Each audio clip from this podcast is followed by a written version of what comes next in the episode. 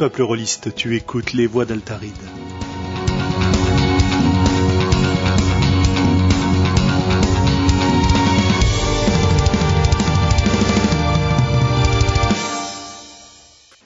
Eh bien, bonsoir pour le numéro 56 des voix d'Altaride. Ce soir, ouais, ah bah évidemment. Moi je recommence. hein. Je- je dis, bah oui, hein. Ah bah, comme d'habitude, hein, c'est un globo ça. Euh, je disais, ce soir, on va parler de l'usage des sens en jeu de rôle et pour ça, on a un invité exceptionnel. L'animateur de la cellule, l'auteur de Sens, du Val et bientôt euh, fabricant de dentifrice artisanal avec Vademecum. Je faire, hein, je suis désolé, c'est dans mon contrat. Euh. L'homme au chapeau, le prosélyte forgéen, le, le... Ouf, est-ce que j'ai besoin encore de qualificatifs pour présenter Monsieur Romaric Briand Julien, salut les voix d'Altaride, ça fait super plaisir d'être parmi vous ce soir. Euh, je suis un peu stressé parce que, en fait, il y a plein de trucs qui marchent pas de mon côté. Il y a des sons bizarres, euh, voilà. Donc, euh, désolé si, si ça se passe pas très bien. J'espère que je vais réussir à vous entendre. hein, C'est ça surtout qui compte. J'essaye de décrypter Oui. ce que vous dites pour l'instant. tu as, tu as l'habitude de toute façon de, de mener une équipe euh, parfois un peu dissipée dans ton podcast. Donc, Ouais. euh, je pense que Mais là, c'est la, première fois que je vais faire un podcast avec une syllabe sur deux. Euh, Donc là, ça va être chaud quand même. Mais je vais essayer de m'en sortir. Bah écoute, hein, ça, ça risque de donner des discussions intéressantes. Elles sont Pour intéressantes. m'accompagner, ouais, pour m'accompagner, vous l'avez déjà entendu évidemment, c'est le professeur Globo, hein, qui, contrairement à son homologue Rollin, a- qui lui euh, n'a jamais rien à dire, quoi. Oui, bah oui, oui, bonsoir. Ah, ouais, ça va être. Non, mais je, je m'apprête à souffrir dans ce, dans ce, voilà, dans cet épisode. A priori, je, je suis un peu sec, mais, euh, mais euh, voilà, Romaric m'a bien chauffé euh, en off là depuis cinq minutes. Je, je vais peut-être y arriver quand même. Je n'en doute pas. L'échauffement, c'est important. Alors, je disais, on va parler des sens ce soir en jeu de rôle dans le podcast. Alors évidemment, euh, pas le jeu de Romaric. Hein, ça, c'était euh, la blague qui fait que je l'ai invité parce que voilà. Est-ce qu'on m'entend? Ça y est. Mais oui, Morgan, magnifique. il est là. Le fameux Braze of the Dead. Quoi? L'auteur de. Putain, deux. Ouais, ouais, l'Ouest est en, est en force euh, ce soir. Wouhou Entre, entre Saint-Malo, Rennes et, et Nantes. je Ah non, Saint-Malo. Ah pardon, je ne vous entends plus. Mon micro ne marche plus. Bah si, le micro 6, l'écouteur peut-être. Bref. Euh, Bref, bonsoir Je disais, hein, oui, oui. Non, mais il n'y a, pas y a pas de mal, il n'y a pas de mal, Morgane. Bienvenue à toi. Ouais, euh, donc, l'essence en jeu de rôle. Au départ, c'est un sujet qui nous est apporté par la grande absente du soir, c'est-à-dire Sandra, qui bah, malheureusement ne se sent pas suffisamment bien pour nous rejoindre. Et, euh, bah écoutez, hein. on va quand même en parler sans elle, sans elle parce qu'on est euh, assez taquin sur le sujet. Donc, euh, bon, bah voilà, j'espère que, que Sandra pourra revenir vers nous euh, avec des commentaires dans le prochain podcast, peut-être même des insultes, si on dit un peu trop n'importe quoi. Peut-être qu'on pourrait se faire pardonner à l'avance et peut-être éventuellement chanter une chanson pour Sandra à la fin du podcast, tous ensemble. Euh, oui, oui, mais tu, Oula. tu- tu es le, le musicien d'entre nous, donc tu, tu commenceras, n'est-ce pas? Et ensuite, vous reprenez en canon? Voilà quand la diffusion est coupée. Une Euh, ouais, ce serait- sur deux pour moi. Voilà, ce, ce serait bien qu'on répète avant de se la faire en live, une fois juste comme ça pour, euh, tu vois. Ah, mais ça tombe bien, on a deux heures. Ah, pardon. Ok. Alors pour, euh, pour préparer ce podcast, comme à notre grande habitude, euh, j'ai essayé d'aborder le sujet des sens en prenant le- la théorie atomistique de Thomas Munier, dont il nous a parlé sur d'autres épisodes, pour la simple et bonne raison que j'avais pas envie d'utiliser la GNS. Voilà. Donc c'est une ultime provocation de ma part ce soir. Ouais, Euh, on n'en est, on en est pas très loin quand même. C'est, Non, on en est très proche. c'est, c'est cousin. Oui, voilà. C'était un peu l'idée. Et donc, j'aurais pour vous, chers amis, un certain nombre de questions à aborder autour des différentes façons dont on peut euh, aborder ces sens dans le jeu de rôle. Et on, on verra où nous mène la discussion. Avant ça, on va vous faire un petit, une petite mise à jour euh, des activités des voix d'Altaride et de Romaric. La première euh, chose dont je voulais parler ce soir, et probablement la seule d'ailleurs, c'est la publication des conférences des Utopiales sur le site ActuSF, puisque cette année, il y a donc, euh, je crois, six ou sept conférences qui touchent au jeu de rôle, enfin table ronde qui touchent au jeu de rôle, qui ont été enregistrées et qui sont disponibles. Donc on a une table ronde sur l'aventure jeu de rôle qui nous fait un petit peu un côté historique dans laquelle Mister Globo s'est exprimé. Et eh oui. En bonne compagnie. En bonne compagnie. Donc je vous invite à aller l'écouter et à écouter les questions parce qu'il y a des choses un petit peu intéressantes sur la position de, certains, comment dire, vieux rôlistes qui accusent leur âge, dirons-nous. Euh, voilà, dans laquelle il y a du sexisme, nous dit-on sur le chat. Hmm. Absolument, absolument.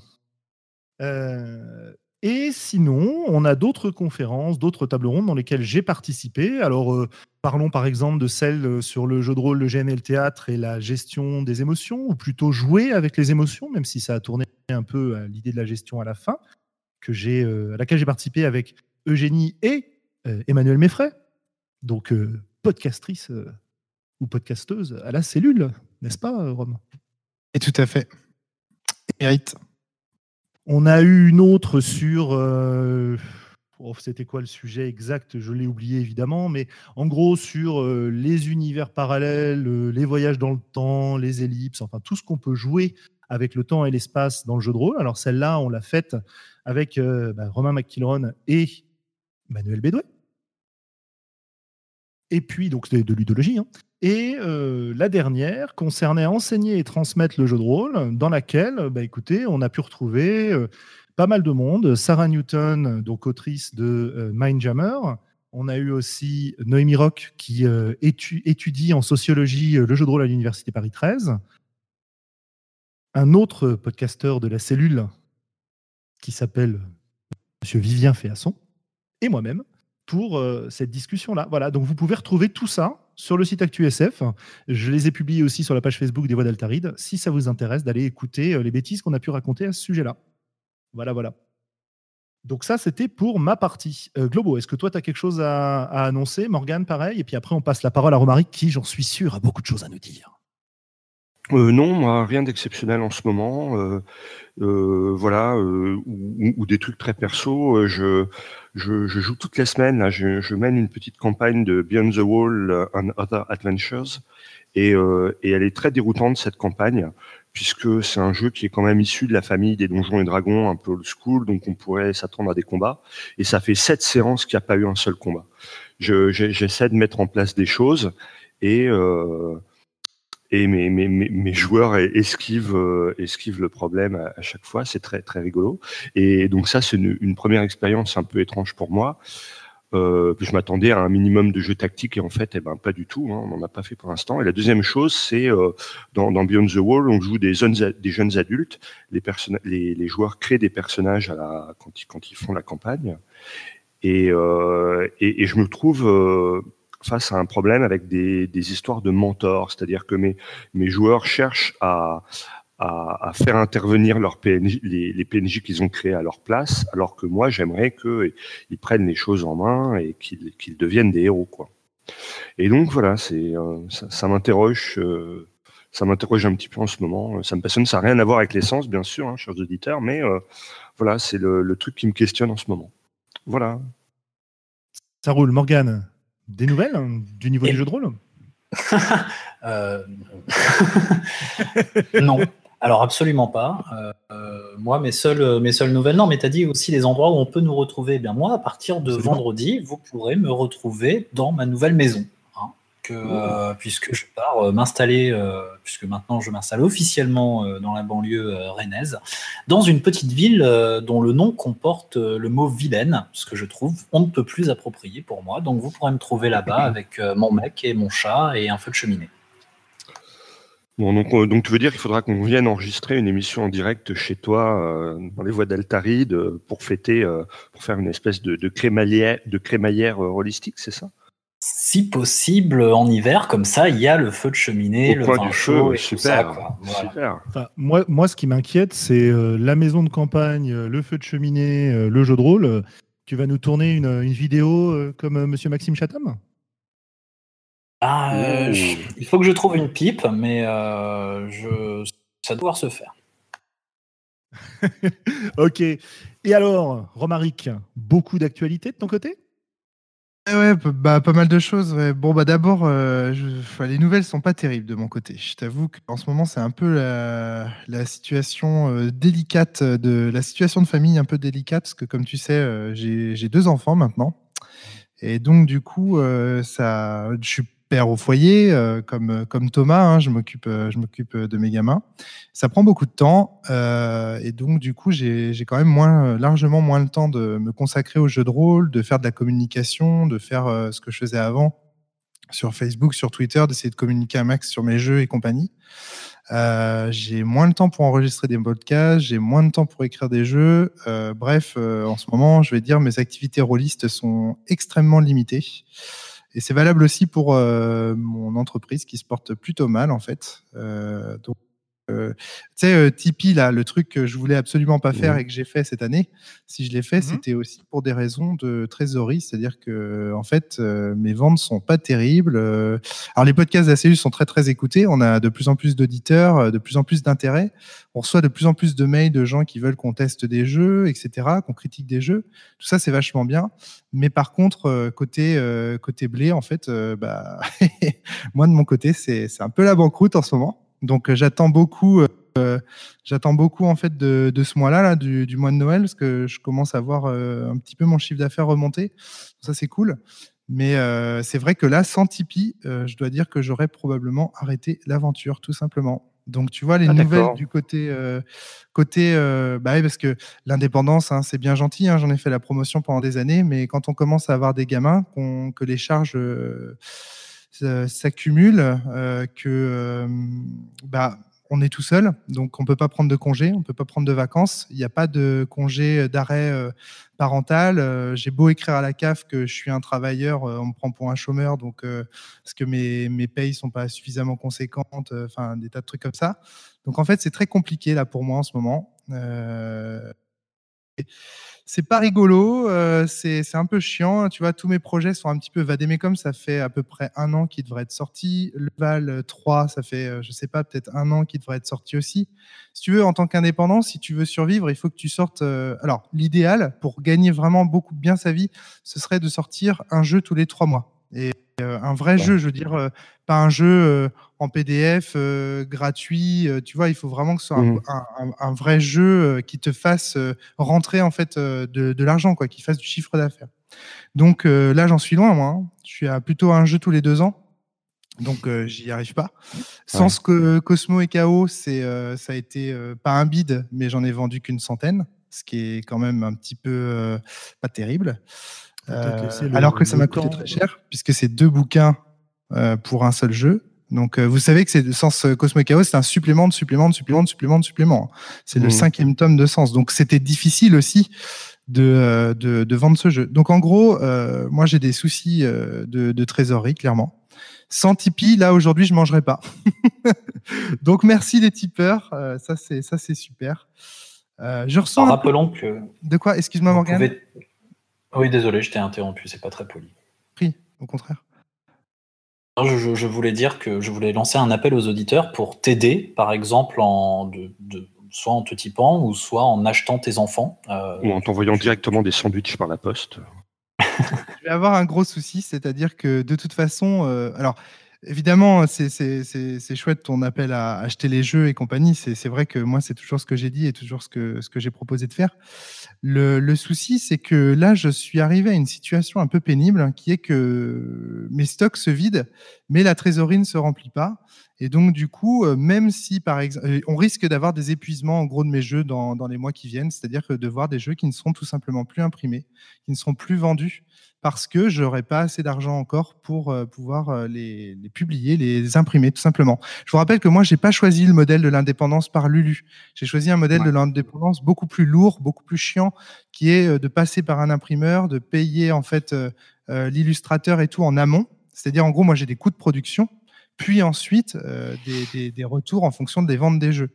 Donc, du coup, ce modèle qui est très très, qui était très très bien hein, quand je l'ai fait en, enfin avant que Lulu n'explose comme ça a explosé aujourd'hui et que le crowdfunding explose comme aujourd'hui, moi, mon, modèle, il marchait parfaitement. Mais aujourd'hui, bah, je suis lourd. J'ai mes stocks sur les bras. J'ai, enfin bref, pas mal de, pas mal de petits soucis comme ça. Mais bon, voilà, c'est, c'est, euh, enfin, bah, c'est mon propre si j'ose dire, c'est pas le Mais, vôtre. mais, Mais voilà, tu vois, que l'actu, parce que je fais souvent la promotion de l'indépendance, etc. Mais je- j'en connais aussi les limites. Et, euh, et là, par exemple, je les vis, je les prends de plein fouet dans la gueule. C'est-à-dire que moi, l'univers de Macron, euh, qui consiste à dire euh, qu'un jour on sera tous des indépendants, qu'il y aura plus de salariat et compagnie, et qu'on travaillera tous en réseau et tout, moi, je le vis aujourd'hui au quotidien. Et je vis aussi ces les problèmes que ça implique le fait que justement, ben, on n'ait pas de congé maladie, euh, que quand on est malade, ben, il n'y a personne pour nous remplacer, euh, que euh, quand on a des enfants, ben, il n'y a pas de- d'aide pour nous aider à, à maintenir notre niveau de revenu et compagnie et compagnie. Et plein d'autres problèmes, mais je ne vais pas rentrer dans les détails ici. J'aurai l'occasion peut-être d'en reparler à la cellule. ok. Ça roule. C'est mon actu euh, principal. Hein. Peut- Ouais, oui, je t'en prie, je t'en prie, vas-y. Et voilà, bah, j'avais deux autres points. Je les fais très rapidement. D'abord, un peu de lassitude aussi. hein. Ça fait quand même dix ans maintenant que je travaille dans les podcasts, euh, dans le jeu de rôle et compagnie. Et j'avoue que, voilà, comme tout le monde, hein, au bout de dix ans, on se professionnalise vachement, euh, on finit par en vivre et compagnie. Et du coup, euh, de passion, ça devient une profession. Et là, aujourd'hui, bah, je suis un peu dans ce qu'on appelle la fatigue militante, c'est-à-dire le moment où j'ai beaucoup milité pour le jeu de rôle, beaucoup fait d'efforts pour le jeu de rôle. Et donc, je suis un petit peu fatigué aussi. C'est vrai que aussi d'être un peu un peu fatigué. Donc en ce moment je suis un petit peu là-dedans. Mais heureusement ça, ça, va, un petit peu mieux notamment grâce à la sortie de, de Vademecum qui est ma troisième actu dont je voulais vous parler qui est actuellement en relecture et en test avec des, des MJ qui n'ont jamais joué qui euh, etc et donc euh, j'en attends beaucoup de ce jeu. Ça va être un peu mon ça sera soit le chant du euh, de mon projet de mes projets soit euh, le le, bah, le le truc un peu comme Final Fantasy pour Squaresoft, c'est-à-dire le truc qui va me relancer. Euh, j'espère, euh, j'espère vraiment que ce sera la deuxième On, solution. on ne parle pas du film, bien sûr, hein, Final Fantasy, parce que c'était un, c'était un pas peu l'inverse. hein. Non, non, non, c'est, je parle bien du premier jeu vidéo sur, euh, sur, de- sur Famicom. Mais ouais, je, là, je, je vous avoue que là, j'ai les boules, là. Là, j'ai j'ai les boules. Ça fait longtemps hein, sur la cellule que j'en parlais. J'en avais parlé aussi. J'ai eu l'occasion, au cours des petites choses oubliées, de pousser un petit coup de gueule pour parler justement de, des jeux un peu intimistes euh, comme euh, euh, donc euh, les petites choses oubliées. Maintenant, on peut aussi citer Into the Woods de Morgan Régnier. Hein, euh, 60, euh, 70 ventes hein, seulement de ces jeux. C'est quand même euh, et ça, ça fait aussi partie intégrante de ma fatigue militante en ce moment. C'est-à-dire que je trouve que on fait beaucoup de choses pour euh, faire en sorte que les thématiques du jeu de rôle s'élargissent, mais côté vente, euh, ben, on est encore en dessous de Cthulhu et de aventure. euh, et ça, ça me fait chier. Vraiment, j'aimerais bien qu'à un moment donné, euh, il y ait aussi euh, que le militantisme des, des auteurs euh, soit relayé aussi par le militantisme des joueurs, que les joueurs euh, euh, essayent de, vendre un peu davantage euh, tous ces, euh, tous ces jeux innovants. Euh, ça, c'est vraiment. Mais, mais ouais, je crois qu'on on a vraiment une question de, de, communauté, c'est-à-dire que je pense que dans, ta, dans la communauté des gens qui s'intéressent à la création, aux jeux indépendants, à l'innovation, euh, euh, tu es connu, tes jeux sont diffusés. Euh, le problème, c'est qu'on est une micro-communauté. Hein. Euh, moi, moi, je vois bien autour de moi, euh, dès que je rentre un petit peu dans le grade. Alors, vous, vous comprenez comment on fonctionne un jeu de rôle On m'explique que ouais, tes trucs d'intello, tu nous fais chier, viens, nous on veut jouer, fais nourrir maître de jeu et, et basta, tu vois. Mais justement, l'indépendance, c'était aussi la réponse, la recherche d'un modèle économique viable et pérenne pour justement diffuser des, des, des jeux de ce type. Alors, je pense que certains euh, réussissent très bien. Des gens comme Fabien Hidvine, par exemple, qui diffusent leurs jeux sur Lulu et qui ont un travail en fait à côté, euh, s'en sortent bien. Eh oui. Euh, Des gens comme Thomas Munier, par exemple, qui ont choisi en fait euh, de, de la, la- la solution, on va dire, des aides sociales, des acres et compagnie, de, de vivre finalement sur leur euh, sur le sur le chômage. Euh, ces gens-là peuvent à peu près bien s'en sortir. Ça dépend aussi de leur niveau d'exigence. Et on voit que, par exemple, dans le cas de Thomas Munier, ça s'accompagne d'une ce qu'il appelle sa pauvreté volontaire, qui est un, un objet euh, assez intéressant pour nous les indépendants et euh, qui est euh, qui est Qui est assez hardcore quand même. Hein. et qui est hardcore, voilà, c'est ce que j'allais dire. C'est-à-dire, c'est difficile à vivre. Euh, moi, j'ai choisi vraiment de faire le pari du ouais, allez, on va jouer le jeu du capitalisme. On va le faire. On va être un capitaliste. On, on va aller à fond dans le. C'est pour ça souvent que moi, je suis un peu l'indépendant de droite entre guillemets de, dans le mode de, de l'indépendance. C'est-à-dire, moi, j'essaye de vraiment euh, de jouer le, de jouer à jeu égal euh, avec les éditeurs et compagnie. Et, euh, et là, je me ramasse euh, le mur de la réalité en ce moment. Et ça fait du bien aussi de se prendre des nouvelles difficultés. Et, et des, nouveaux défis. Euh, là, je pense que je suis face à un défi. ouais. Mais je, je, je pense qu'on en reparlera parce que c'est pas, je sais pas si c'est notre thème de ce soir, mais, euh, mais moi, moi, en tout cas, je trouve ça passionnant. Euh, ton, ton, témoignage et, euh, et, ah, absolument. et ouais, ouais, ça pose, ça pose vraiment, ça pose vraiment question, quoi. Il y a, de, toute façon, je vais vous dire un truc, les gars. Ouais, excuse-moi, je, je, te, je, te, je, te, repasse la parole tout de suite, Orne. Mais euh, j'allais juste dire que euh, globalement, le thème du podcast, euh, on peut en changer. Il hein, n'y a pas de souci. Ah d'accord, ok. si vous préférez cool. parler de ça, moi ça me va aussi. Euh, on peut aussi parler des deux. Là, on va prendre un petit peu de temps pour en parler parce qu'effectivement, c'est important. Euh, y a, moi, j'aimerais apporter quand même une info plutôt positive pour toi, euh, Romaric. C'est ce que j'ai constaté euh, à Octogone. C'est pas la première fois que j'en parle, mais les sens qu'on avait à Octogone, qui étaient là un peu par hasard, parce que je crois que c'est euh, probablement les exemplaires d'Arjuna ou quelque chose comme ça qui ont été mis en vente. Et il se trouve qu'ils sont partis très très vite, quoi.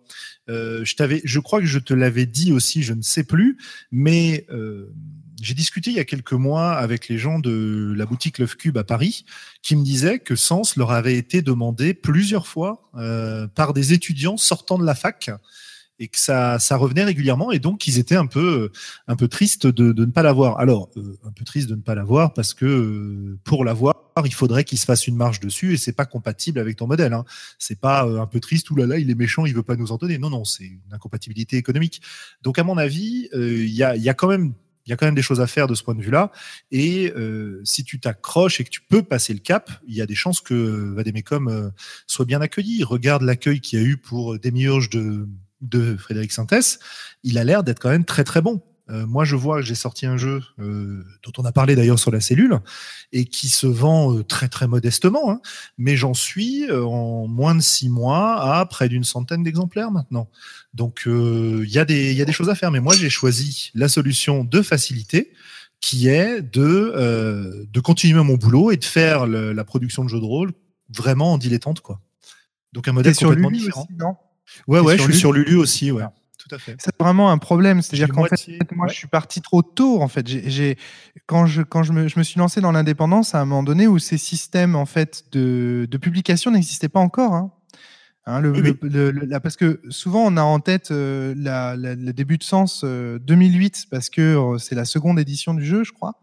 Et euh, ouais, je sais plus ça je suis plus sûr de mes dates, mais euh, en fait, euh, le jeu avait commencé avant. Moi, j'avais imprimé déjà des jeux avant, et donc du coup, c'était un moment aussi où euh, les outils de print on demand et tout ça étaient beaucoup moins populaires. Et ça, c'est un truc aussi dont on parle pas assez, mais c'est que beaucoup de succès dépendent avant tout du succès des plateformes sur lesquelles ils sont effectués. C'est-à-dire que Ulule ça marche parce que c'est Ulule. Tipeee, regardez, quand j'ai lancé un appel aux dons via PayPal, ça n'a pas marché. Les gens n'ont presque pas donné. Sitôt que j'ai lancé un appel aux dons sur Tipeee, qui est une plateforme de crowdfunding, euh, enfin, on va dire de financement d'auteurs connus, eh bien là, d'un coup, j'ai réussi à récupérer jusqu'à 300 euros par mois. Donc ça veut dire que c'est bel et bien parce que les plateformes sur lesquelles on diffuse les objets sont célèbres ou sont dignes de confiance, ont acquis, on va dire, un prestige de marque, que les choses fonctionnent. Et sitôt qu'on ne passe pas par ces plateformes pour vendre nos produits ou pour montrer nos œuvres, eh bien, et ouais, on passe à côté de quelque chose. Et moi, j'ai l'impression d'être parti un peu trop tôt dans l'indépendance et au final, de me traîner avec, euh, avec le vieux modèle. En fait, je suis sur le vieux modèle de l'indépendance, alors qu'aujourd'hui, il existe tout un tas d'outils très récents qui permettent de s'en sortir beaucoup mieux. Donc, peut-être que la conclusion de tout ça, ce sera que quand je n'aurai plus de stock de tel ou tel jeu, eh bien, je le mettrai sur Lulu. Je ne sais pas. Mais dans tous les cas, il faudra que je paye mon illustrateur et je serai encore euh, dans une partie en fait de mon ancien modèle continuera à à, à, à me peser. À peser sur ton problème. Ouais, ouais. Donc, alors, tout ça pour bah, dire que. Enfin. Euh, Maintenant, oui, tu as vraiment été pionnier, quoi. Je veux dire, tu as aussi ouvert la voie pour beaucoup de monde, Romaric. Hein. Tu as essuyé les plâtres. Hein. Et, et, ça, c'est pas rien. C'est possible, c'est possible. Euh, il y, a beaucoup de gens qui seraient sans doute pas auteurs et, et encore moins auteurs indépendants aujourd'hui, sans le travail que tu as fait, ces dix ans de, de, travail militant à la cellule et ce genre de choses. Hein. Ah bah, je l'ai déjà dit plusieurs fois euh, dans les micros, mais c'est mon cas. Hein. Si j'avais pas entendu euh, les discussions que vous aviez eues avec Fabien sur la cellule, justement, pour me donner conscience que euh, bah, j'avais le droit, en fait, de publier mes jeux ou de travailler sur mes jeux et de me revendiquer auteur de cette manière-là, je ne l'aurais moi-même jamais fait. Donc voilà, merci encore. hein. Tout ça, c'est très, c'est très, gentil euh, de votre part. Et- pas des enfin, ça. Même, même si ça te fait pas vivre, euh, Non, euh, mais voilà, ça, c'est on- clair. Alors, même si, en fait, voilà, ça, c'est quelque chose qu'il faut dire, c'est-à-dire que même si, effectivement, ça me fait pas vivre, ça me donne pas d'argent et compagnie, toute cette, euh, tout cet engouement que vous avez, vous, mais pas uniquement vous aussi, beaucoup de gens qui ne participent pas tout simplement sur les réseaux sociaux, qui se contentent juste d'envoyer des mails. Enfin, je le ressens, c'est-à-dire qu'il y a vraiment, il y a un engouement autour de la cellule, il y a un engouement autour de l'indépendance. Ça se voit, de toute façon, avant, on ne parlait pas de, de jeux indépendants, euh, sauf euh, si euh, outre-Atlantique, les gens qui connaissaient en fait les jeux outre-Atlantique sur Casus et No en parlaient déjà. hein. Il y avait des gens comme Udo euh, je crois, Vivien Féasson aussi, des gens comme ça qui étaient un peu. euh, Il y, en a d'autres, il y en a un autre aussi, mais son pseudo ne me revient pas. Bref, il y avait des gens comme ça qui en parlaient déjà. Il y avait Christophe Buckley, bien sûr, Artanis à l'époque. Mais euh, voilà, je pense que la cellule a hum, francophonisé, on va dire, euh, tout ce mouvement et là euh, vraiment euh, a fini de l'importer en France, en France en fait, euh, et en francophonie plus, généralement. Et ce qui fait qu'aujourd'hui, effectivement, on se retrouve avec des jeux indépendants qui vont être chroniqués en même temps que des jeux plus mainstream ou plus grand public et compagnie et compagnie. Et ça, ça, tout ça, je, le sens bien. Maintenant, la question, c'est comment moi, je, je Mm. vis de ça. C'est-à-dire, euh, ok, j'ai une renommée euh, de ouf, euh, ça c'est clair, je le sens bien. euh, je crée de la polémique. euh, chaque fois que je participe quelque part, euh, ça fait venir du monde et compagnie. Enfin, j'ai l'impression que ce chat en, Je, en je témoigne. confirme. Mais en fait, le, le problème, c'est que, ok, soit, et après. C'est-à-dire, et après. Surtout qu'en plus, j'ai une personnalité qui est assez clivante. Euh, La plupart des gens me considèrent comme paternaliste et moralisateur. Je cite Dorian Chandelier quand je dis ça. Euh, voilà, c'est. c'est euh, ouais, euh, donc du coup, j'ai j'ai- j'ai aussi une personnalité qui est difficile à. qui est difficile, en fait, à. Il y, a- il y a des gens qui, même, qui me détestent, quoi. Tu vois, il y a, y a- ça crée un vrai clivage. Oui, mais ça, ça, ça, c'est un problème aussi. c'est la, c'est la personnalité du, aussi de ton de toi en tant qu'homme de micro parce que quand on me croise dans la vraie vie moi c'est pas du tout euh, au- autant quand j'écoute les, podcasts de la cellule je peux parfois m'emporter euh, sous mes écouteurs autant quand je discute avec toi dans la vraie vie quand on se rencontre quand on c'est pas du tout le, sentiment que j'ai euh, euh, moi je connais au, quotidien un Romaric plutôt bienveillant à l'écoute des autres et, et, et toujours prêt à nuancer son propos quand on est en face à face, tu vois ce que je veux dire? En plus, assez, assez je parle peu en réalité. je fais mon coming out. Je parle peu en fait, en réalité, hein, dans la vraie vie, euh, quand je quand j'arrive chez Ah, d'accord. des gens, euh, je, je, enfin, quand je suis chez moi et que évidemment je suis entouré de potes et qu'il y a un débat animé, là je parle énormément, comme c'est le cas dans la cellule.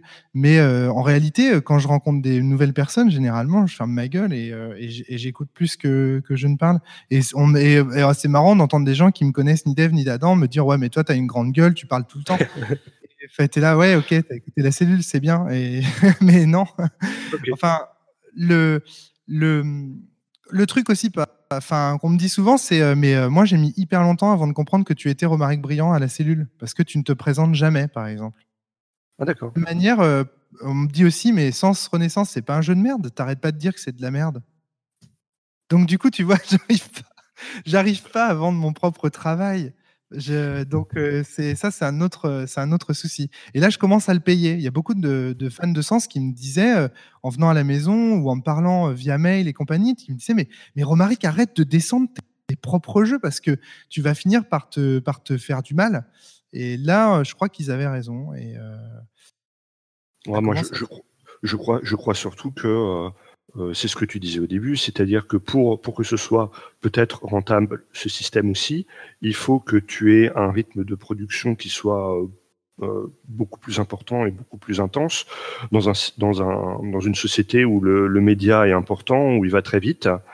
Et, et on voit bien que bah, ta paternité, qui est sans doute une excellente chose, hein, mais, mais ça, ça, te, ça te prend un temps et une énergie qui fait que aussi le, le dynamisme que tu avais il y a quelques années est un peu retombé. euh, euh, voilà, euh, en, en ce moment, en tout cas, moi, c'est un peu le, le, le sentiment. une vie exactement globaux. C'est ça qu'il faut dire. C'est-à-dire que j'ai une vie de famille qui est formidable. Parce que là, je suis en train de faire le pleureur. Là, oh oui, le jeu de rôle, ça va pas. Oui, le jeu de rôle, ça va pas. Mais pourquoi ça va pas?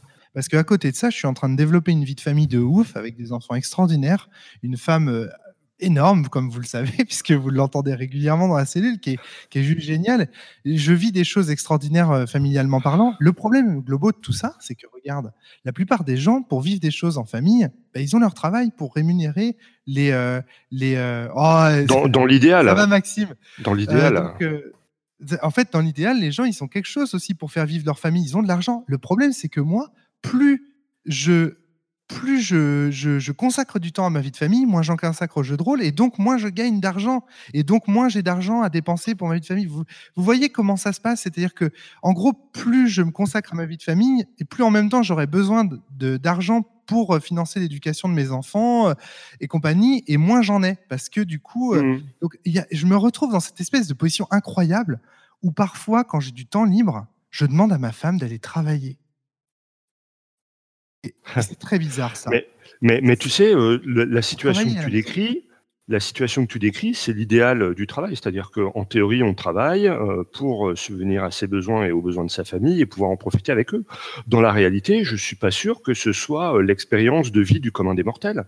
Il y a, il y a beaucoup de gens qui travaillent pas autant qu'ils voudraient travailler et beaucoup de gens qui travaillent beaucoup trop qu'ils le devraient. Et, euh, et, euh, et, et ça, c'est une vraie problématique. C'est-à-dire que quand tu es jeune, t'as pas de pognon, mais tu as de l'énergie. euh, et, et, et quand tu es vieux et que tu as, bien gagné ta vie, tu as peut-être du pognon, mais, mais tu es passé à côté de ta vie. Tu vois, c'est perdre Ouais, sa vie à la gagner. Tu vois, Ouais, et toi, et toi, tu fais l'expérience un peu, un peu originale de vivre ça au travers du jeu de rôle, mais passion chez moi. C'est-à-dire que par contre, la chance que j'ai, c'est que que ce soit d'un côté ou de l'autre, c'est passionnant dans tous les cas. C'est-à-dire que que j'aille au, tra- au travail pour me consacrer au jeu de rôle et donc à- aussi euh, quand même à la promulgation de mon travail, de mes œuvres et compagnie, et même euh, ouais à, à- enfin, juste c'est c'est vrai qu'on prend son pied aussi à, à à faire parler de soi. Enfin moi j'ai un énorme ego, tout le monde le sait. Ça me fait plaisir euh, quand euh, justement vous m'invitez dans, ce, dans ces micros pour parler. Ça, et ça, c'est un vrai plaisir. C'est vraiment, euh, on est heureux de, de pouvoir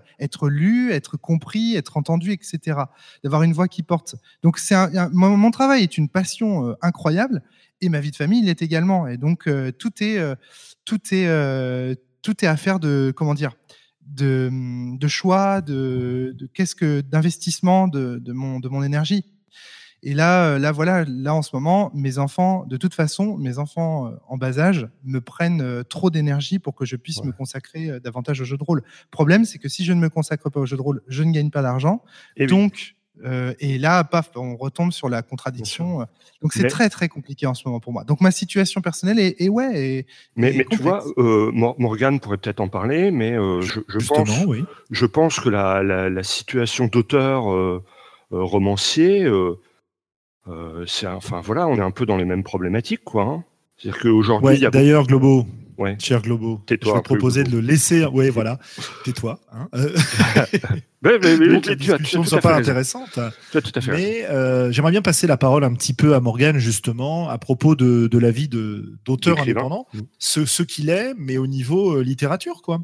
Euh, et je crois que le constat est pas beaucoup plus joyeux, hein, Morgane? Non, le, le, le de, de, de, me juger, répéter ce que j'ai dit sur, euh, sur écrit euh, sur, sur si on regarde le, le travail passion, mais c'est un travail quand même à partir du moment où on entend vivre et en fait sa, famille ou son couple, se payer ses cuites, qui est manqué. Euh, si on veut faire de manière, manière déontologique, de manière éthique, en rémunérant, parce que c'est quand même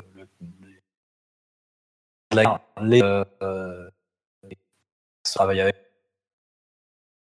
tu ne travailles pas tout seul. hein. Moi, j'ai un auteur de, de, éditeur, un machin, même pour ce que je auto euh, Il y a un illustrateur, il y a blablabla.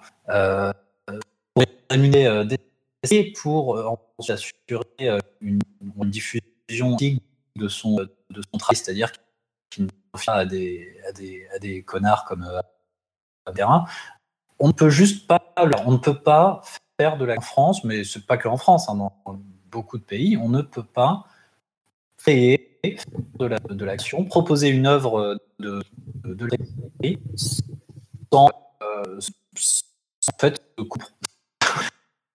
C'est juste aussi vivre de, son travail, euh, verser euh, leur pécule euh, et à l'État en très grande même, et aux plateformes, etc. C'est juste un peu faire. Donc,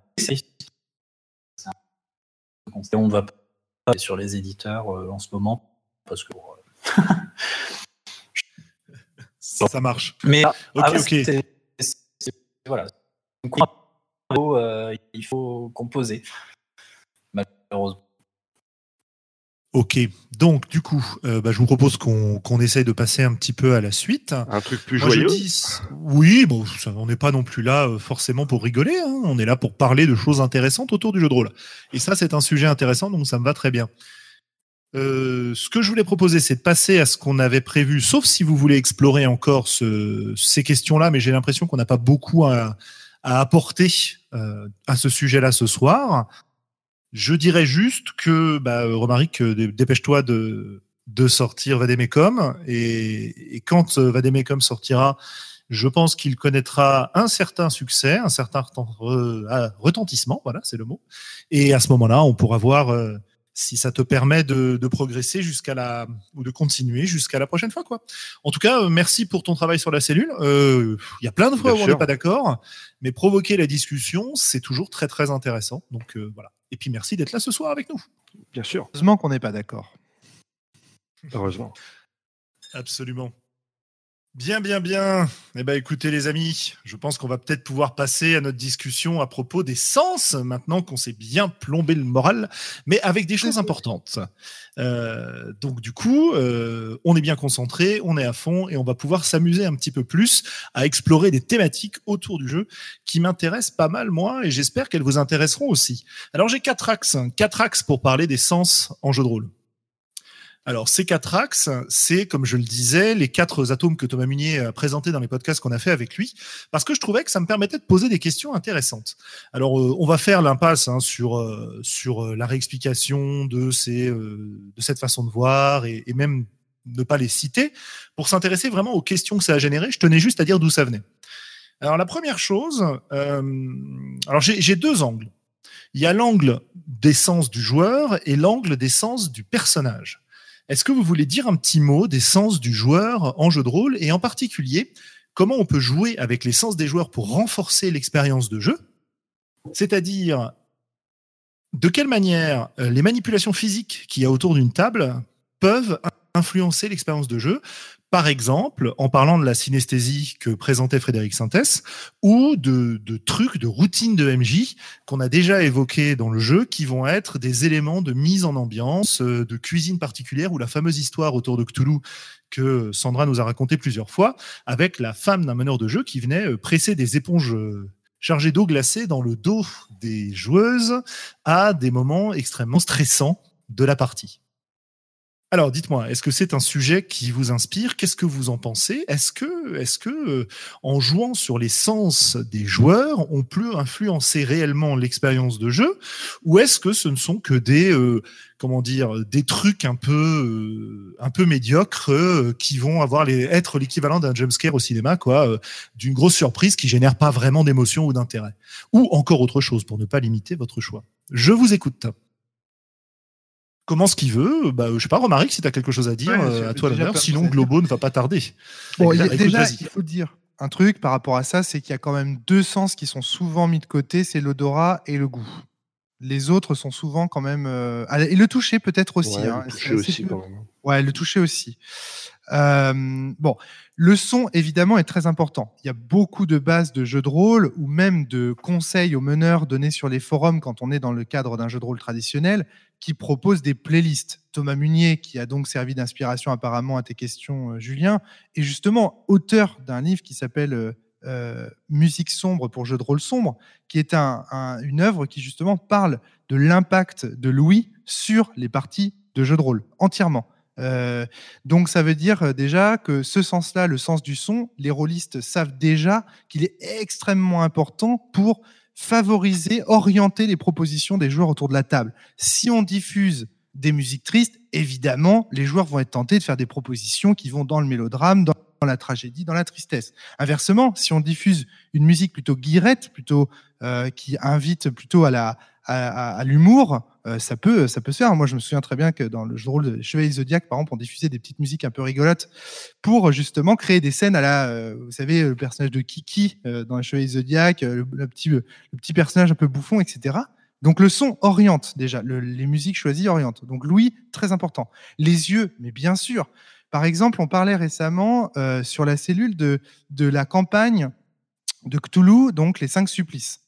Euh, dans la, cinq supplices est, libre, livré en fait pour les gens qui ont de l'argent, qui ont acheté les plus gros les plus gros, euh, les plus gros crowdfunders, on va dire, ceux qui ont acheté les plus gros, euh, je sais plus comment on appelle, contreparties, voilà, les plus grosses contreparties, eh bien, elle est livrée avec des petites photos, des petites cartes sur lesquelles figurent en fait les images des gens. Eh bien, je vous jure que visuellement, avoir la tête des PNJ en face de soi, eh bien, c'est un avantage pour retenir leur nom, pour euh, euh, pour, euh, pour euh, juste pour comprendre qui sont ces personnages, leur look, leur aspect, ne serait-ce que aussi les traits du visage. Je veux dire, les éléments ethniques ou culturels sont, sont importants. Donc là, les yeux, évidemment. Le toucher, eh bien, ma foi, j'ai rarement vu dans des, dans des manuels de, de jeux de rôle des, des histoires de toucher les joueurs, etc. Sauf peut-être Into the Woods, justement, de Morgan Régnier, dans lequel, justement, on meurt, enfin, la partie s'arrête lorsque on finit par euh, toucher euh, son, son, compagnon. Euh, pour le goût et l'odorat, eh bien, il y a encore une fois ce que je citais en préparation du podcast, La saveur du ciel de, Fabien Ilvain, dans lequel il invite fortement le, meneur de jeu, enfin l'équivalent, le, guide, à justement décrire des choses en rapport avec le goût et l'odorat et la saveur, puisque c'est un jeu sur la nourriture. Donc, donc voilà. Donc tu vois déjà là, je te cite juste pour les, pour les joueurs, euh, par exemple, par rapport au goût et à l'odorat, euh, Fabien euh, invite dans la saveur du ciel à proposer des, choses à manger ensuite. Il dit c'est un jeu pour se mettre en appétit. Et après, les joueurs, je parle pas des personnages, hein, les joueurs vont manger quelque chose. Dans le Cthulhu, justement, les cinq supplices, le MJ doit préparer des petits gâteaux, des, des petits gâteaux pour, vous savez, avec des, quand on les craque, il y a un petit message qui apparaît dedans. Donc là aussi, on joue un peu. Fortune cookies. Fortune cookies, merci les amis. Voilà, donc il y a, y a, ça aussi. Mais bon, sur le goût et l'odorat, il y, y a, moins de choses. Donc tu vois, enfin, moi je trouve qu'il y a énormément de choses de stimulation, de sens pour les joueurs. Au moins la musique, mais ça c'est essentiel. Les visuels, les dessins, essentiels pour les yeux, quoi, pour les yeux des joueurs, pour les immerger, pour leur faire proposer des choses en accord avec ces images. Qui a, ouais, il y a, il y a, il y a, pléthore de choses déjà de, de fait. Mais Petit bémol, l'odorat et le goût qui sont, à mon, avis, euh, et le toucher peut-être encore assez peu développés. Alors, il y, a des, occurrences. Euh, on prépare un, podcast pour euh, la période de Noël hein, sur le, jeu de rôle et la cuisine, justement. Parce qu'un truc que j'ai déjà fait pas mal de fois et j'en ai déjà parlé au micro, c'est préparer de la bouffe, de la boisson, etc. en rapport avec l'univers de jeu dans lequel on est quand on va se mettre à jouer. pour essayer de créer une ambiance, par exemple, une partie d'un jeu qui s'appelle Mississippi, Tales from the Spooky South, dans lequel on va jouer des, euh, euh, en gros, une équipe autour d'un bluesman qui lutte contre le diable à la croisée des chemins dans la grande aventure du blues, quoi. Et ben, j'avais préparé une jambalaya de Louisiane pour accompagner le, le truc, quoi, de la Nouvelle-Orléans, etc. Et ça avait plutôt, plutôt bien marché, plutôt mis dans l'ambiance. C'était un élément qui permettait de le faire. Pour le toucher, je suis en train de me dire que hum, tous les jeux dans lesquels tu vas manipuler des jetons, des choses comme ça, peut avoir un, il peut y avoir un certain impact justement sur le fait de. Alors c'est pas tant le, le toucher que la proprioception comme sens, mais le fait de, bah, c'est ce que décrit. Je vais essayer de remettre mes idées en place. C'est ce que décrit Frédéric euh, avec sa synesthésie quand il explique que tu vas avoir des gestes et des choix en tant que joueur qui vont refléter les gestes et les choix que font le personnage et donc entrer un peu en résonance quoi. En tout cas, si j'ai bien compris son concept, mais c'est comme ça que je le que je le concevais. Donc euh, tous ces jeux qui te permettent de, de, de, jouer avec des éléments physiques et de les déplacer. Euh, sans aller jusqu'au GN et la mise en jeu du corps et tous les freeforms qu'il y a entre les deux qui te permettent justement de, de, de faire intervenir tout ça, euh, il y a quand même ces éléments-là qui jouent à mon avis. Euh, euh, oula, à, chaud comme ça, oui, mais euh, après, c'est déjà, c'est sans doute l'essence euh, des cinq sens. C'est, peut-être la vue et, et l'ouïe, c'est sans doute ce qui. Bah, le toucher aussi, c'est important, mais disons qu'au quotidien, on, on, utilise principalement ces sens-là quand même. Hein. Le goût, c'est compliqué. Depuis qu'on a dépassé la maternelle, on arrête de, de porter à la bouche un peu tout ce qu'on touche. Ah merde. Et enfin, Sauf moi. oui, bon, bon d'accord. Pourquoi, pourquoi je dis ça comme ça? Euh, Bon, je, je me comprends. euh, et, euh, et même, même le, le toucher, quoi, c'est. Qui, qui a le réflexe quand il voit quelque chose qui l'attire d'aller le toucher? C'est compliqué. Hein, tu... Déjà, quand tu vas au musée, tu as, beau trouver le tableau de la Joconde superbe, tu n'as pas le droit d'aller le toucher. Euh, Il y a des gens que tu peux trouver beaux que tu vas pas toucher non plus. Enfin, et, donc les, les, les sens qu'on sollicite le plus dans la vraie vie, déjà, c'est quand même l'ouïe et, la vue principalement. Donc c'est normal qu'on retrouve ça dans le jeu de rôle. Et la deuxième chose, c'est que c'est peut-être ce qu'il y a de plus facile à mettre en, en œuvre. Hein. Euh, En préparation de podcast, euh, j'évoquais la possibilité de, de laisser pourrir de la viande pour en faire profiter de l'odeur s'il y a une scène de charnier dans, dans ta partie de jeu de rôle. Euh, ouais, c'est rigolo à imaginer. À faire, ça l'est beaucoup moins parce que c'est particulièrement désagréable comme odeur et de une. Et de deux, c'est une odeur qui est très pers- persistante. C'est-à-dire que quand tu coupes ta scène et que tu veux passer à autre chose, eh ben, t'es pas prêt de te débarrasser de cette odeur-là. Donc, euh, c'est pas simple. Hein. Non, évidemment. Évidemment, on n'est pas obligé d'aller jusqu'à des extrêmes comme ça. Mais je veux dire, si, tu peux, tu peux euh, je, je crois que je l'avais fait, dis donc. J'avais euh, un petit spray parfum euh, qui sentait l'herbe, euh, l'herbe verte des champs, pas l'herbe verte qu'on fume, hein, et qui, qui avait vraiment cette, cette odeur herbacée très très prononcée. Et il me semble que dans un, scénario qui se passait sur une grande plaine, dans un jeu Medfan, j'en avais foutu un peu dans la pièce, euh, pour voir, euh, test euh, ce que ça donnait. Alors, je n'ai pas souvenir du résultat, je suis pas sûr que c'est beaucoup influencé, mais, voilà, c'est juste pour dire qu'on n'est pas obligé de partir sur des odeurs désagréables. Et puis, au niveau de l'odorat, c'est peut-être compliqué aussi d'avoir de, confectionner des odeurs subtiles. On n'est pas tous spécialisés en parfum. Euh, et, euh, et, et une odeur particulièrement forte et prenante et qui va trop dans une seule direction, euh, ça peut aussi désimmerger fortement. hein, euh, quand Ah bah, surtout le, quand le- tu le changes goût de banane ou l'odeur de banane super chimique, ouais, et puis quand tu changes de scène, comment tu renouvelles la- l'atmosphère, etc. C'est c'est vraiment pas simple. hein. Je suis en train de penser à votre podcast sur le contrat social où vous parliez de l'odeur nauséabonde de certains rôlistes là. Absolument. Il y, a des, il y a des adresses dans lesquelles, euh, effectivement, on peut retrouver sans avoir besoin d'un charnier. Enfin bref. Ouais. Euh, bon. Mais je, On voilà, on va je sais pas si ça concourt à l'expérience de, si ça concourt à l'expérience de jeu. Mais ouais, donc, Voilà. donc ouais, les, les, les autres sens, c'est compliqué. Peut-être, le- peut-être le toucher, il y a moyen de le développer un petit, un petit peu. euh, mais est-ce que, est-ce que tu peux le faire rentrer euh, dans un, dans un jeu qui, qui, qui soit un peu autre, autre chose que euh, du niveau de, de l'expérience euh, ludique. Tu vois, est-ce que tu peux le, faire rentrer dans une base au quotidien euh, ou est-ce que tu es obligé de designer un jeu autour de ça et auquel cas on est dans de l'expérience ludique euh, Je sais pas, tu prends euh, par exemple un jeu qui s'appelle Insectopia, dans lequel tu vas jouer en tirant des petits jetons qui s'appellent des blattes dans un, dans un sac sans voir ce que tu es en train de, ce que tu es en train de tirer. Peut-être que euh, si tu choisis la bonne forme de jeton, ça peut effectivement faire appel à ton toucher pour te renforcer le côté insecte. J'en sais rien, on va Ouais, tirer des ouais, blattes. Enfin bon, bref. Je je savais Ouais. pas qu'on pouvait réagir comme ça. Je- Attendez un peu mon temps pour parler. Julien, Vas-y, suis- vas-y, je t'en prie. Je voulais juste te dire que tu avais méga raison par rapport à ce que tu disais tout à l'heure sur le fait que le toucher est impliqué par effectivement euh, le, matériel de jeu. hein. Ça, c'est hyper important. Dès le, moi, euh, quand j'ai commencé à faire du jeu de rôle, il y avait une, euh, il y avait un truc sur internet qui s'appelle JDR TV, qui était animé par un mec qui s'appelle Fred DDDDDD avec plein de dés après, et dans lequel il disait que le jet de dés, en fait, le fait de jeter les dés, eh bien, ça simule, ça, ça émulerait presque le fait de que qu'on abatte l'épée, en Tu vois ce que je veux dire? C'est-à-dire que quand le, le rôliste jette les dés, c'est comme quand le, son guerrier jette, enfin, est en train de frapper avec l'épée. Alors là, on est vraiment à fond dans ce que tu décrivais tout à l'heure, Julien, c'est-à-dire la synesthésie entre le mouvement que le joueur est en train de faire avec la main au moment même où il lance ses dés et le mouvement qu'est en train de faire son, son personnage quand il euh, abat avec son épée sur, euh, sur le monstre. Alors là, évidemment, c'est poussé à l'extrême, mais j'avais trouvé euh, la réflexion de Fred DDDD à cette époque-là assez amusante. Bon, le problème, c'est que euh, il utilise cet argument-là pour dire que les, les, enfin, entre autres, que les jeux de rôle sans dés n'en sont pas. Ça, c'est un vrai problème, mais bon, euh, voilà.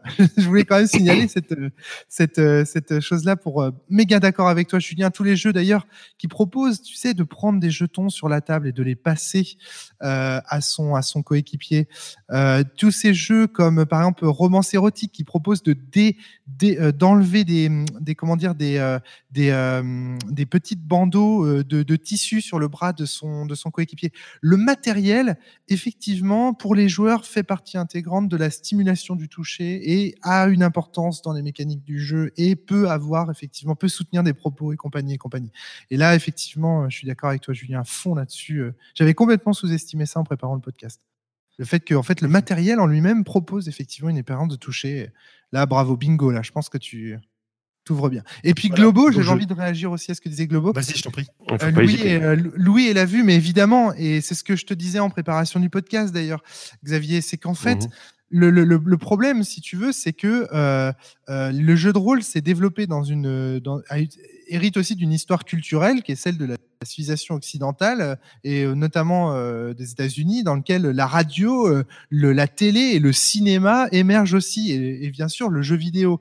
Donc euh, en fait, euh, ce sont euh, deux, enfin deux, trois, trois médias, trois médiums dans, dans trois médias dans lequel justement le, le sens de l'ouïe et du visuel est hyper important. Et si tu corrèles ça au fait qu'on vit dans une société de la publicité, de la, de justement du, du, du harcèlement auditif et, et visuel en permanence, bah oui, forcément, tu, tu te retrouves avec ces deux sens qui sont hyper, euh, qui sont, qui sont surdéveloppés. Je suis pas sûr que si justement le jeu de rôle était, euh, avait été créé dans une autre histoire culturelle, par exemple dans une histoire culturelle plus euh, euh, axée autour du goût, du, du mets, ou du, comme je te disais, si le jeu de rôle avait été développé par des parfumeurs, je suis pas sûr que que, le jeu de rôle aurait la même tronche, quoi.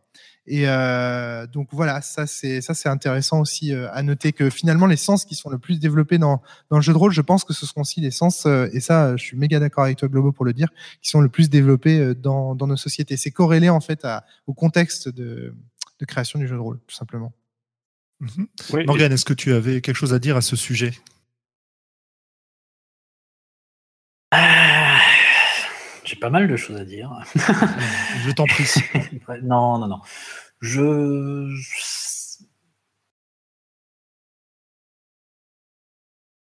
Si, je, bon, je vais quand même dire quelque chose, mais je, je vais, je, vais un peu, euh, je vais un peu résumer. Euh, pour moi, faire, euh, mobiliser les, sens des joueurs euh, physiquement, euh, réellement autour de, la table de jeu, pour moi, ça fait aussi partie du contrat social parce que c'est pas négligeable. Il y, a, des parties de, de- jeux de rôle. en général, j'aime bien mettre de la musique parce que j'aime bien la musique. Mais il m'arrivait de jouer avec des joueurs qui n'étaient pas spécialement sur la musique ou que ça irritait ou que ça, ou que ça dérangeait. Du coup, euh, je n'en mettais pas. Mais euh, je proposais, je demandais quand même au début du jeu, est-ce que ça vous ennuie si on met un petit peu de, musique pour, euh, pour, pour... Et quand on parlait tout à l'heure du, du coup des éponges dans le cou de, de, Sandra, moi je trouve ça super, super fun. D'un autre côté, je peux aussi me mettre à la place d'un joueur qui n'est pas venu euh, ici pour souffrir, qui n'a pas spécialement envie, en jouant autour de la table de jeu, en buvant son verre de vin, en étant euh, peinard, de se faire foutre une éponge dans le cou et de se ramasser une pneumonie à la fin de la soirée. Euh, je, suis assez, suis assez pour, pour, pour limiter quand même globalement la mobilisation sensorielle et sensuelle euh, autour d'une table de jeu pendant un jeu de rôle parce que c'est euh, on a, on, a, on a tous des, des, des, des, des méthodes et des, des habitudes d'attention qui sont, euh, qui sont différentes, mais enfin, globalement, n'importe qui n'a pas une attention excessivement élevée. Et mobiliser les, sens, mobiliser l'ouïe sur des choses, mobiliser la, vue sur des choses, et eh ben c'est en tout cas pour moi, de mon sentiment, c'est fatigant. Euh, c'est quelque chose qu'on rajoute en plus et qui, qui, peut déconcentrer, qui peut sortir du jeu, qui peut euh, voilà. C'est donc je je manie même, euh, et je, me suis fait manier euh, dans pareil, mais euh, je suis pour la parcimonie et beaucoup de précautions. Tu, Et du consentement. Ce que tu es en train de dire là, c'est valable pour le jeu de rôle traditionnel. Parce que tu peux pas empêcher, Euh. par exemple, des, des auteurs comme Morgan Régnier de mettre le toucher au centre d'un jeu. Tu vois ce que je veux dire? Je suis d'accord avec toi pour dire que ça fait partie du Ah, contrat social. Je suis, je, suis- je suis- je suis là pour empêcher, euh, pour empêcher personne. hein. Ça. Ouais, mais non, mais le, le, le, le- le souci, c'est que quand tu dis, euh, si tu veux, quand tu dis, euh, si tu- enfin, quand tu dis, je suis assez pour limiter l'utilisation des sens dans, dans le jeu de rôle, le problème, c'est que ça peut apparaître aussi comme euh, une forme de, tu vois, de, censure, quoi. De- dire aux auteurs, bah non, je suis, assez pour qu'on évite ce genre de sujet parce que, euh, parce que ça peut mettre des gens mal à l'aise. Mais tu vois, enfin, tu, vois ce que je veux dire? Et c'est pas ce que tu dis. Là, ce que tu dis, c'est euh, d'une manière générale, dans le jeu de rôle traditionnel, si ça n'a pas été mis en place par le contrat social, je préfère qu'on évite de, le faire. C'est- je t'ai bien compris? À part que je ne dis rien, je n'envoie aucun message aux auteurs, moi je donne juste mon ressenti en fait. hein, euh, c'est ça, ça n'engage absolument, euh, absolument que moi. Euh, je, je vois pas, qu'est- j'ai pas trop compris où est-ce que tu, tu... Bah, C'est juste, toi qui- c'est juste que du coup, tu t'interdis de jouer à, à- au jeu de, par exemple, à Into the Woods de Morgan Régnier, du coup, parce que tu juges, tu juges que, que comment dire, impliquer le toucher dans une partie de jeu de rôle, c'est, c'est pas bon pour toi? Est-ce que tu ne jouerais pas au jeu de rôle Non, ah non, non, non, mais non, mais pas, mais, mais pas du tout, euh, bien, Ah bah- bien évidemment pas. Euh, mais après, c'est, voilà, tout dépend du, euh, tout dépend du jeu, tout dépend de. euh, Il faut se mettre suis sûr d'accord. de t'avoir bien compris. je pense que c'est. Ouais, non, non, je, je, je, je- non, je, je vois, là, je vois pas vraiment où est, le, où est la polémique. Après, quand tu dis, je, Non, tu t'interdis de jouer, moi, je m'interdis de jouer à certains jeux. Il y a des jeux auxquels j'ai pas envie de jouer, euh, et pour euh, diverses raisons, quelquefois celle-là, quelquefois d'autres. Enfin, je, c'est bien sûr, j'ai pas envie de jouer à tout. Euh, tout ne m'intéresse pas. Et là, je parle en tant que joueur. Hein, je parle pas en tant que, enfin. Et c'est le cas de tous les joueurs. Tous les joueurs ont, ont certains jeux auxquels ils ont envie de jouer et n'ont pas envie de jouer. Et oui, ils s'interdisent de jouer à certains jeux parce qu'il y a des aspects du jeu qui les, qui les dérangent. Je, et je vois pas où est le problème. Tiens, on est d'accord. hein. On est vraiment entièrement d'accord. C'est juste que ton, la, la première manière dont tu avais formulé ça, j'avais l'impression que tu disais en gros que toi, tu étais vraiment. euh, en gros, tu étais un joueur qui voulait surtout pas qu'on implique d'autres sens que le, que le que Louis, finalement, que le- l'histoire, enfin, que la manière de raconter les histoires euh, dans. Je pense de- que- dans- dans le jeu. Ouais. Hein, Romaric, je pense que tu as une interprétation un peu radicale de ce qu'il a dit.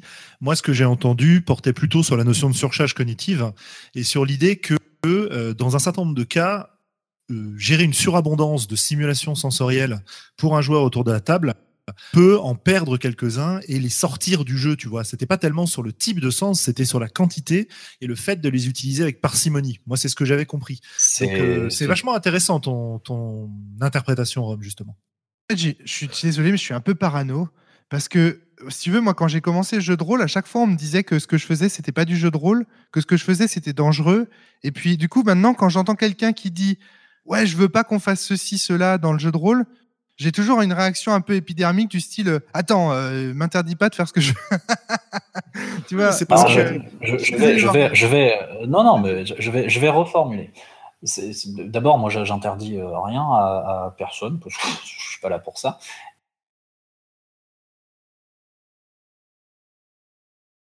Ah, on t'entend plus. Oui. c'est des- Et voilà, on a perdu Morgane.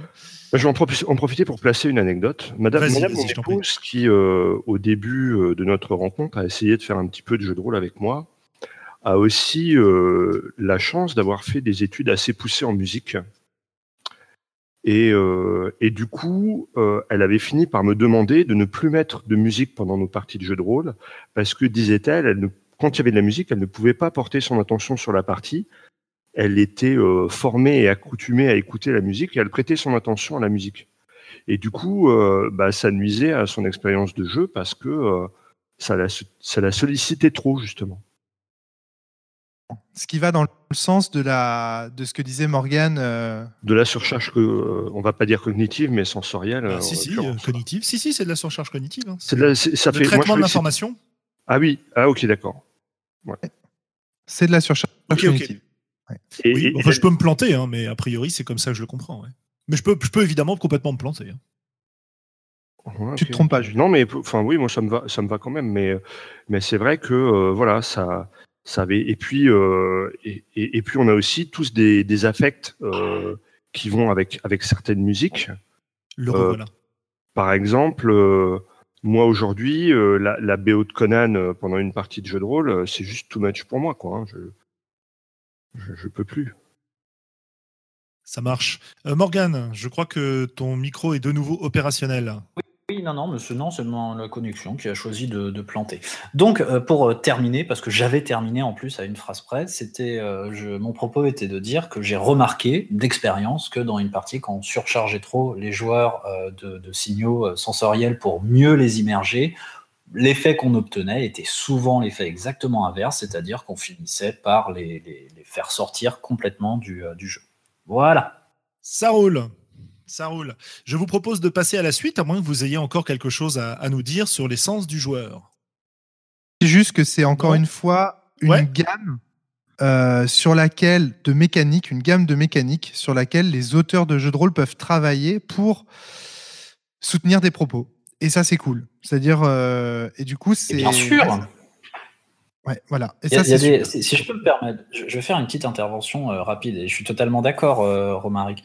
C'est sais, hein. Notamment, no- notamment dans, dans, dans l'odorat et le, et, le, et le toucher. Il y a- il y a des choses, enfin, quand on est auteur, forcément, on, on va un petit peu, on creuse un petit peu certains, certains trucs. Et, et notamment sur l'odorat, il, y a des- il y a des odeurs que, que dans le vocabulaire courant, on, on emploie, on emploie jamais. Pourtant, il y a des noms dessus. Il y a des odeurs qui sont bien particulières. Il y a des noms dessus. L'odeur de terre après la pluie, euh, on en parlait tout à l'heure, c'est euh, voilà le pétrichor euh, ou l'odeur d'ozone, des, choses comme ça. C'est des choses que entre guillemets le commun des mortels n'utilise pas au jour le jour parce que en tant qu'être humain, on n'utilise plus beaucoup finalement notre odorat au quotidien. hein. on est ou alors pour, pour signaler que quelque chose va pas.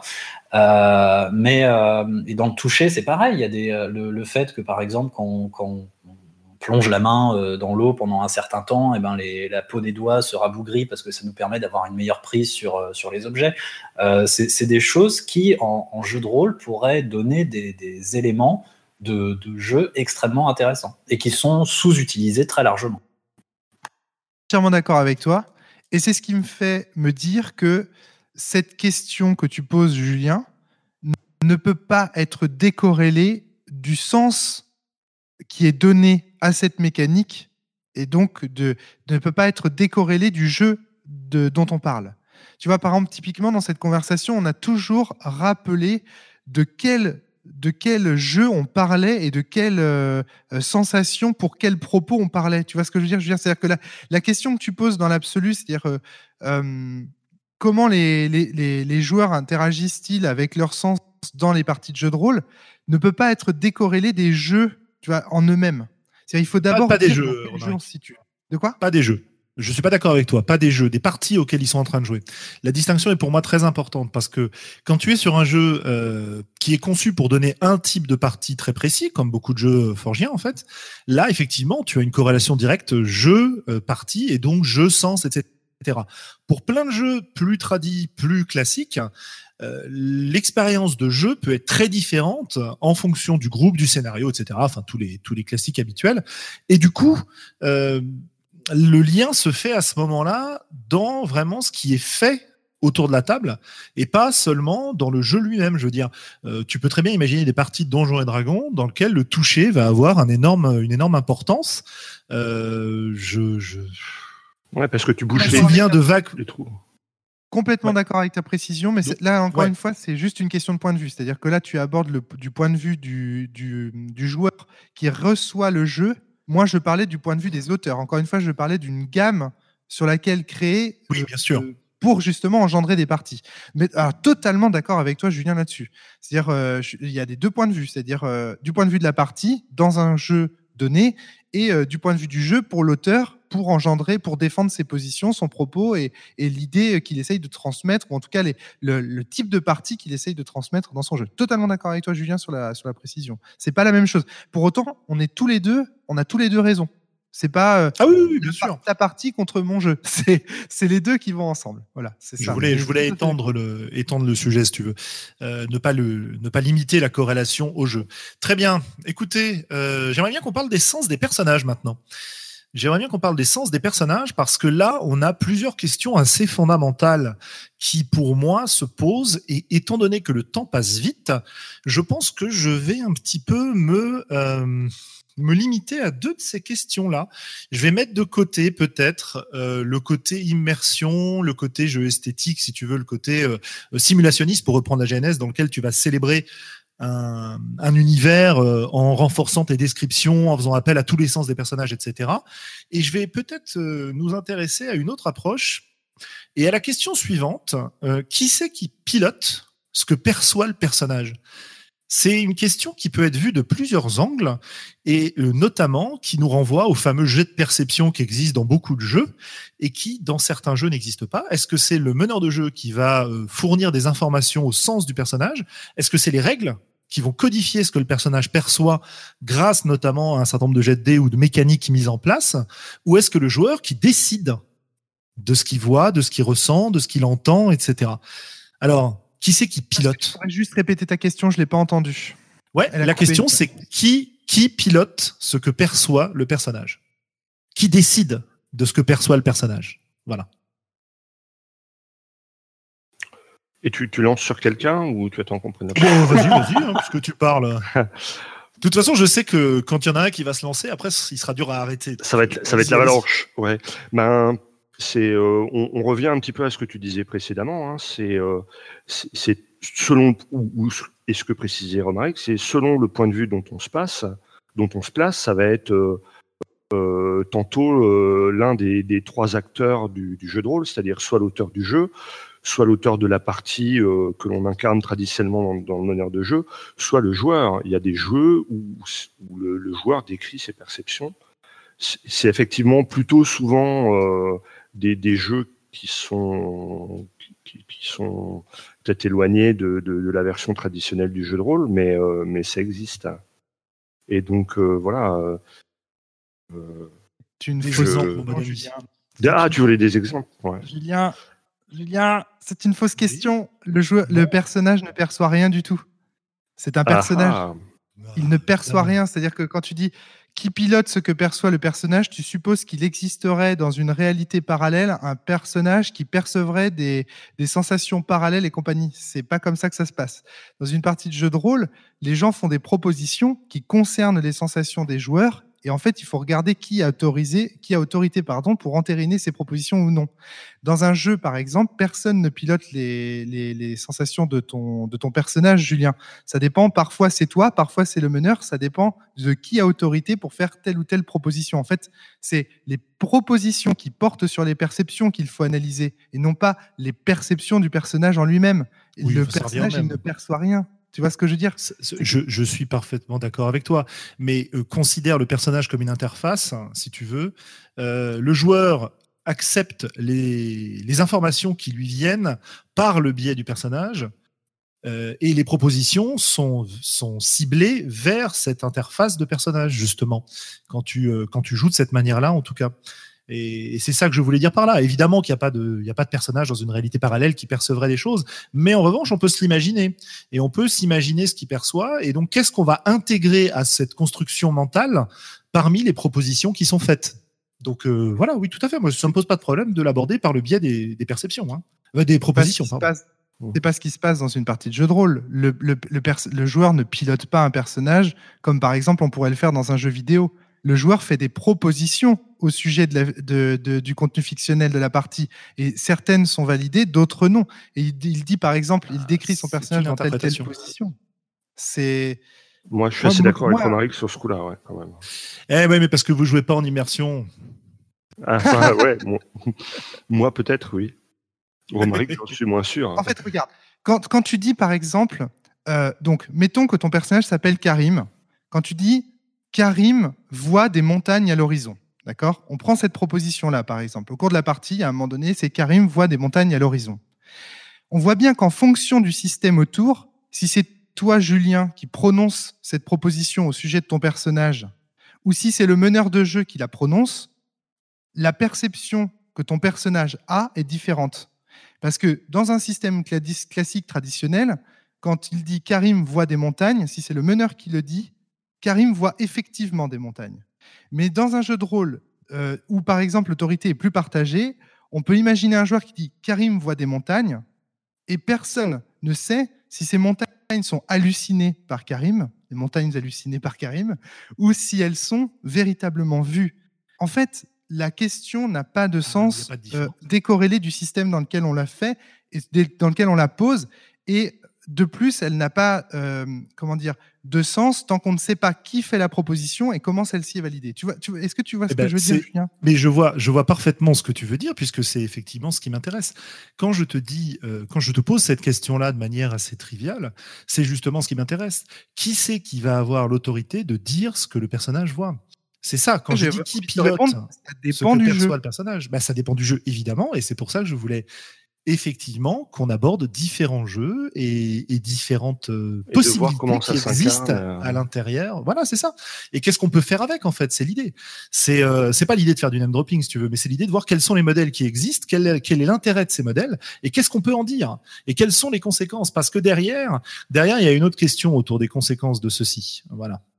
je, je vous la poserai juste après. Alors évidemment, si la question ne vous mmh. intéresse pas, il n'y a pas de ah non, moi, moi ça me passionne. Hein. Moi, ça me passionne parce que non seulement je, suis, je, je, kiffe cette question, mais j'ai fait un jeu autour qui s'appelle Sens quand même. Eh bah, quand même. Bah donc voilà. Hein. Ah ouais. Parce que par exemple, dans la perche quand même. celui qui a autorité justement sur les perceptions dont tu parles là justement, parce que ça y est, maintenant je comprends ta question. Du coup, c'est le meneur de jeu. Et justement, euh, c'est son grand pouvoir euh, dans, dans Sens que de pouvoir dire ce que le personnage voit. Et donc, euh, du coup, bah voilà, par exemple, dans Sens, citons un jeu de rôle ultra traditionnel, dans ce sens, eh bien, le, c'est le meneur de jeu qui a autorité sur ce que voit le personnage. Et même là, dans ce sens, pour le coup, le, l'expérience de pensée que tu proposais, c'est-à-dire du personnage comme euh, euh, piloté par un joueur, est carrément matérialisé par le système et les mécaniques, c'est-à-dire que le joueur est considéré comme étant un celluliste, c'est-à-dire un pilote de son simulacre. Donc là, on est à fond dans ce modèle-là, justement, euh, Julien. Donc, tu vois, je, je, comprends bien ta, ta, ta, question, euh, mais tu vois, elle ne se pose pas dans l'absolu. Là, par exemple, je peux te dire ce qu'il en est pour sens, mais je peux pas te dire dans l'absolu euh, qui ah, J'ai compris. J'ai compris. Euh, parce que tu es philosophe mon ami. Et donc, quand je pose une question, tu essayes de m'y répondre par un absolu, alors que je ne recherche pas du tout une réponse absolue, mais au contraire, des réponses quelque part euh, bah, phénoménologiques. Quoi. Euh, qu'est-ce qu'on observe dans les différents jeux? Quels sont les phénomènes qu'on va pouvoir observer de ce point de vue-là? Euh, Sachant que j'ai probablement utilisé ce mot totalement à tort, mais c'est pas grave, ça me donne l'air à la fois intelligent et, con. Donc c'est très très bien, ça me va bien. voilà. Donc qu'est-ce que donc voilà, dans ce sens, c'est le meneur qui a autorité là-dessus. Et donc, est-ce que, alors moi je n'ai pas lu le jeu, hein, je, je l'ai déjà dit, je n'y ai pas joué non plus. Est-ce que dans ce sens, tu vas être amené, alors sans euh, spoiler le jeu, etc., mais euh, est-ce que le meneur de jeu a l'autorité pour mentir au personnage sur ce qu'il perçoit? C'est-à-dire lui envoyer des perceptions fausses sans lui dire, sans dire au joueur, je veux dire. Alors là, absolument. Absolument. Tout ah, à fait. C'est un, un, modèle super intéressant. C'est un jeu de manipulateur, c'est bien connu. C'est un qui parle justement de l'emprise et de la manipulation. Tout à fait globaux. Et donc, du coup, effectivement, on ne sait pas. Euh, le, meneur est, décrit comme un menteur dans ce sens. Euh, un aiguilleur ah. de, de, sensations. Mais je ne sais pas, as vraiment, tu veux vraiment que je développe ce point, euh, Julien? Parce que Morgane a peut-être des choses à dire aussi. On, va, on va passer la parole à Morgane sur le sujet et puis après, on va voir quoi. Quoi? Pourquoi sur ce sujet-là? Moi, je, sais très bien écouter Romaric. Euh. ah, d'accord. Alors, écoutons Romaric. Là, franchement, je pense que j'ai des choses beaucoup moins intéressantes à dire que lui, donc je préfère le laisser développer. Ouais. Là, Sens, c'est un jeu qui part du principe que si on avait des sens différents, on serait dans des réalités différentes, y compris culturelles, etc., etc évidemment, moi j'ai voulu, euh, voulu faire un jeu dans lequel on va explorer. Et d'abord, on n'explore pas que les sensations des humains dans ce sens. On essaye aussi d'explorer des sensations d'autres, d'autres civilisations, d'autres types de sens. Parfois, ce sont des sens qui sont euh, exacerbés. Ça va être une super vue qui permet de voir même euh, l'atome, l'électron et compagnie. Ou alors, une super vue au sens où nous on l'entend bien sûr, euh, il y a plein de modalités de vue différentes. Ou alors, euh, vraiment, j'ai essayé d'imaginer des sens euh, différents. Donc là, le but du maître de jeu, ça va être justement d'être les inputs sensoriels des simulacres. Mais vraiment, hein, tous les inputs sensoriels. L'ouïe, le toucher, l'odorat, etc. Et il y a des mondes dans lesquels, par exemple, le, meneur n'a pas le droit de donner ses inputs. Par exemple, il y a un monde qui s'appelle l'ombre monde dans lequel il n'y a pas de température. Donc le, meneur est interdit de dire aux joueurs s'ils ont froid, s'ils ont chaud et compagnie et compagnie. J'essaye de jouer euh, avec ça pour, euh, pour générer cette sensation d'être dans un scaphandre. Je voulais que le joueur se sente prisonnier d'un scaphandre, comme dans Super Metroid, qui est une des sources d'inspiration euh, principales du jeu. J'avais l'intention vraiment qu'il soit prisonnier d'un scaphandre et que ce scaphandre s'appelle le MJ et euh, enfin euh, le sens en l'occurrence. Et donc euh, sens porte bien son nom puisque sens est, sens c'est celui qui décrit les sens, tu vois ce que je veux dire? Le, mmh donc donc du coup là vraiment c'est le, le, but du jeu. Donc ta question dans le cadre de sens, Julien, elle, elle est elle est ultra pertinente puisque moi justement j'ai fait cette ce choix très radical de dire bah non celui qui pilote les sens du personnage c'est le meneur de jeu quitte à être un malin génie au sens de Descartes, c'est-à-dire celui qui trompe mmh euh, le sujet de la perception à tout bout de champ. Euh, on ne sera, on, ne le saura jamais.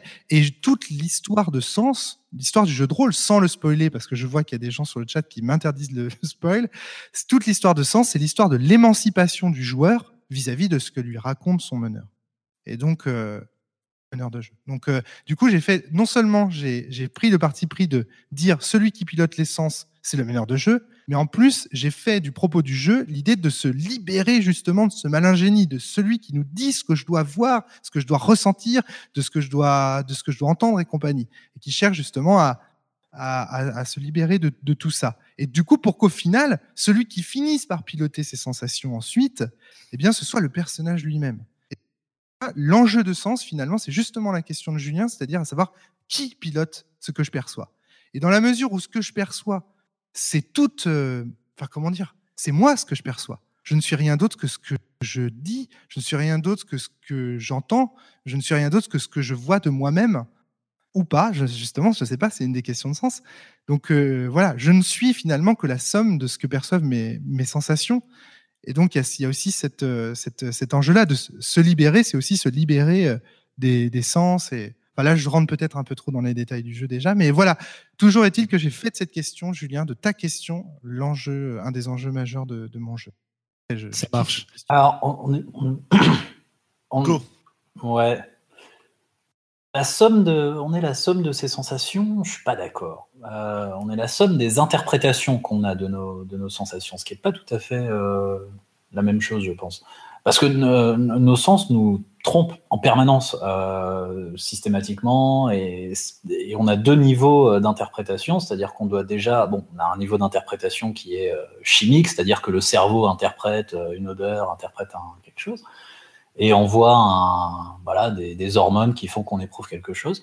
Et il y a un niveau d'interprétation conscient qui est que par rapport à ce qu'on à ce qu'on sent, à une odeur, à ce qu'on voit, à ce qu'on entend, on va choisir de, réagir d'une certaine manière, d'éprouver quelque chose en particulier euh, ou non. Euh, et c'est plutôt du coup la, la somme. Pardon? Il n'y a pas de sensation toutes les, toutes les, tous les gens qui ont cherché justement des data, des données sensibles comme Russell, avec justement l'expérience des Sense Data et compagnie, ont, eh ben, ont échoué. Donc tu as totalement raison. Hein. C'est, c'est, moi, mon parti pris, c'est de, défendre la thèse dans sens, d'essayer de, d'extrapoler la thèse dite sensualiste, hein, la thèse de Condillac.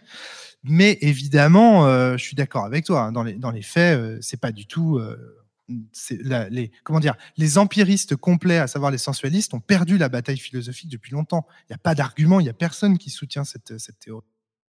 Alors on est, on est, on est d'accord, et puis j'ai plus rien à ajouter du coup.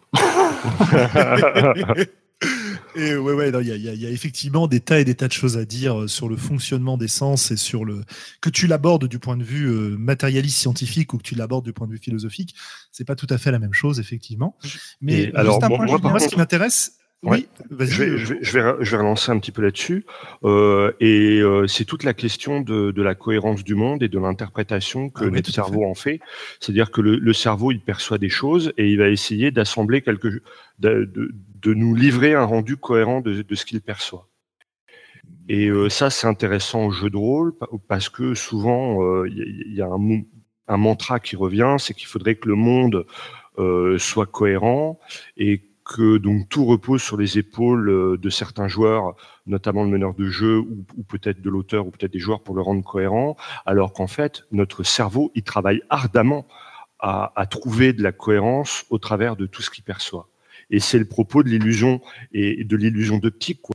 C'est-à-dire qu'il y, a une réalité et euh, au travers de, de la vue, euh, ton cerveau perçoit quelque chose et en fait, il va percevoir quelque chose de faux parce que il veut, il veut réinterpréter et trouver de la cohérence au, au monde. Et le cerveau, c'est une grosse machine à interpréter et à, et à donner du sens, si je peux me permettre là. ce que tu dis. Moi, je plus sois à 200%. Euh, c'est, on, va, on va redonner la, la parole à Morgane. En fait, les réfléchis, je vais le garder pour mon coup de gueule. Bon, d'accord. Ah, ok.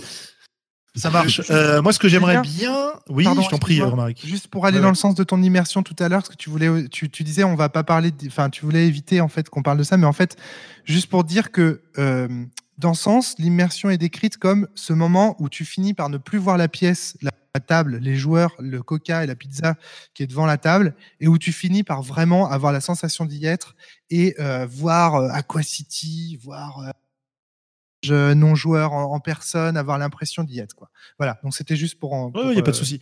C'est c'est par souci de temps, hein, pas par souci de, pas par désintérêt. Euh, ce que j'aimerais juste, c'est parce que là, on a, on a présenté donc une façon de voir, c'est-à-dire un meneur de jeu qui va euh, décider euh, de ce qu'il transmet comme information, comme venant des sens des personnages. On a aussi d'autres modèles de jeu. Euh, et notamment, il y, a il y a un truc qui m'intéresse un peu, qui est au niveau du, du choix tactique euh, des systèmes un peu type euh, OSR. Et là, je dirige ma question plutôt vers Globo, du coup. Eh, eh. Euh, et avec notamment la notion de, de player skill qui va se et, et par exemple l'absence totale de compétences de désamorçage de pièges pour les personnages. C'est un truc assez précis, hein, euh, voilà. Mhm. Mais l'idée qui m'intéresse de ce point de vue-là, c'est que le meneur est censé donner une vision objective au personnage pour que le joueur, enfin au joueur du coup, pour que le joueur puisse prendre des décisions tactiques intelligentes et faire preuve de son talent à résoudre des situations. Alors, qu'est-ce que tu en penses de ça? Est-ce que le, meneur qui mentirait euh, aux joueurs de cette manière-là serait euh, toujours dans le cadre de ce type de jeu ou ce serait un vrai connard? Mais c'est toujours un plaisir d'être un vrai connard. Hein. Je veux dire, il faut, il faut pas s'en priver. Non, mais voilà, dans, dans la posture euh, OSR, le maître du jeu, euh, c'est un arbitre. Il est, il est ultra neutre. Il est ni en faveur du, euh, des joueurs, ni en faveur de l'adversité. Et donc, dans l'idéal, il est, il, il essaie de donner les, les informations de manière neutre. Euh, et c'est aux joueurs justement de les interpréter ou de, ou de demander des précisions par rapport à, à ce qui est dit. C'est euh, Voilà. c'est c'est ce qui, enfin voilà, c'est une des, euh, comment dire, un des, un des, une des, euh, ouais, un- une sorte un peu de contrat social dans, dans l'OSR, quoi. hein. Euh, C'est, Voilà, c'est ça. C'est-à-dire que ouais, vas-y, vas-y, Henri. pour, te, pour aller me donner de l'eau à ton moulin et dire que dans euh, les propositions OSR, les propositions qui concernent les perceptions euh, des joueurs, justement, sont censées être euh, partagées par tous. Et c'est d'ailleurs pour ça que beaucoup de jeux, euh, d'anciens jeux, on va dire, de vieux jeux old school, utilisaient un plateau. Parce que l'avantage du plateau, c'est qu'il énonce un certain nombre de propositions auxquelles tout le monde a accès en même temps, au même moment il est objectif au sens où il est devenu un objet posé sur la table. Et donc, du coup, les perceptions des personnages, ce que voient les personnages, parce qu'il y a un mur, bah, il est matérialisé sur le plateau. Donc, tout le monde y a accès. Donc, dans cette perspective où le, le meneur euh, de jeu, euh, comme dit très bien Globo, est un arbitre, arbitre de quoi? Eh bien, du match objectif qui se déroule sur le plateau de jeu. Donc, Du coup, c'est, à mon avis, c'est les, les propositions qui concernent. D'ailleurs, je suis très dans beaucoup de parties OSR, enfin dites OSR ou en tout cas de, jeux old school que j'ai faites et j'en ai pas fait beaucoup. Systématiquement, le MJ ne, ne décrivait pas, donc euh, ça s'appuie sur un échantillon statistique très réduit. hein, le MJ ne décrivait pas tellement ce que les joueurs voyaient. Il décrivait Oui, parce que tu laisses aux joueurs la, la possibilité de poser des questions euh, et de, et de, et de s'approprier la scène et d'aller explorer. Parce que dans, dans l'OSR, il y a, y a deux, deux dimensions qui sont importantes. C'est l'exploration et le- l'aspect, euh, comme tu disais, tactique. Et, euh, Alors, y a quelqu'un ouais, qui demande sur le chat Tu as beaucoup joué à- avec LG Romaric Oui. Et justement, le Grumpf, quand il maîtrise de l'OSR, c'est quelqu'un qui dit souvent Il y a. Il ne dit pas Tu vois ceci, tu vois cela. Il dit Il y a quelque chose. Il y a un château. Il y a un temple, il y a ceci, il y a cela, et il ne dit jamais vous voyez. Alors, quand il dit vous voyez ceci, il y a des moments où de toute façon nos joueurs sont dans la jungle et ne peuvent pas voir ce qu'il nous décrit. Donc en fait, il parle aux joueurs directement, pas aux personnages. Vous voyez ce que je veux dire? Et donc il y a une forme d'objectivation, je sais pas, des propositions faites autour de la perception. Personne justement n'est, à mon avis, hein, dans l'OSR tel que je le connais. euh, euh, tel que je le connais, euh, en tout cas, tel que j'en ai fait l'expérience, eh bien, personne n'a jamais autorité vraiment pour dire ce, qui, ce, qui, ce, que les, ce que les gens voient. Par contre, il y a des gens qui ont autorisé pour dire ce qu'il se trouve là. Le plateau, euh, Mhm. le meneur, parfois les joueurs aussi. Ouais, je, Donc le Moi- meneur, oui. Je pense que tu vas, enfin voilà, ça, ça va un petit peu loin euh, par rapport à mon expérience à moi, mais ce qui est sûr, c'est que dans, dans les piliers de l'OSR, il y a l'exploration et il y a la, la solution, enfin la résolution de problèmes, quoi, le côté vraiment euh, jeu, jeu tactique. Et, et, et si tu veux que tes joueurs euh, résout, euh, résolvent une énigme, euh, il faut leur donner des informations pertinentes, sinon ils peuvent juste pas y arriver. Donc euh, d'où le, le côté un petit peu très euh, euh, très, très, euh, Sur la table. Très impartial, très, très sur la table. Sur la table, Absolument. Tout doit voilà. être posé. Ouais, ouais, bah, très bien. Euh, du coup, euh, effectivement, un, un MJ menteur, dans ce cas-là, ne sera menteur que jusqu'au moment où le joueur pose la bonne question. Voilà. part. Et, et, et du coup, mais c'est pour ça aussi que du coup, il y, a des- y a quand même des expériences euh, de roleplay intéressantes dans l'OSR. Parce que des fois, euh, le meneur de jeu, il va, il va pas décrire aux joueurs euh, ce qu'ils vont, euh, ce qu'ils vont voir, mais essayer peut-être de, de, vraiment incarner euh, le PNJ, de, de faire du, du play au sens, euh, au sens théâtral. Dans l'OSR, c'est c'est la, tradition veut aussi que tu vas, euh, tu vas incarner peut-être des accents différents, des manières de peut-être même de, te- poser autour de la table différentes en fonction des, des PNJ euh, que tu euh, que tu vas décrire. Et justement, tu les décris pas que par la parole, tu les décris par la manière dont tu les joues. Et c'est aux joueurs d'interpréter euh, les mimiques que tu fais, les regards que tu envoies comme étant des indices que, que, eux ont et qu'ils ne peuvent pas simplement percevoir grâce à un jet de dés. Il faut vraiment regarder ce que fait le meneur de jeu, euh, écouter ce qu'il dit pour, en tirer les informations pertinentes pour la résolution du problème. Sachant que l'autorité du meneur de jeu s'étend complètement sur le, le- la scène en question, Euh, avec toutes les euh, nuances habituelles. C'est-à-dire quand un joueur pose une question, il introduit un élément dans le monde et on le valide ou on ne le valide pas en fait. hein. Est-ce que est-ce qu'il y a des prises sur le mur que je veux escalader? Euh, Le meneur de jeu va décider oui ou non, etc., etc.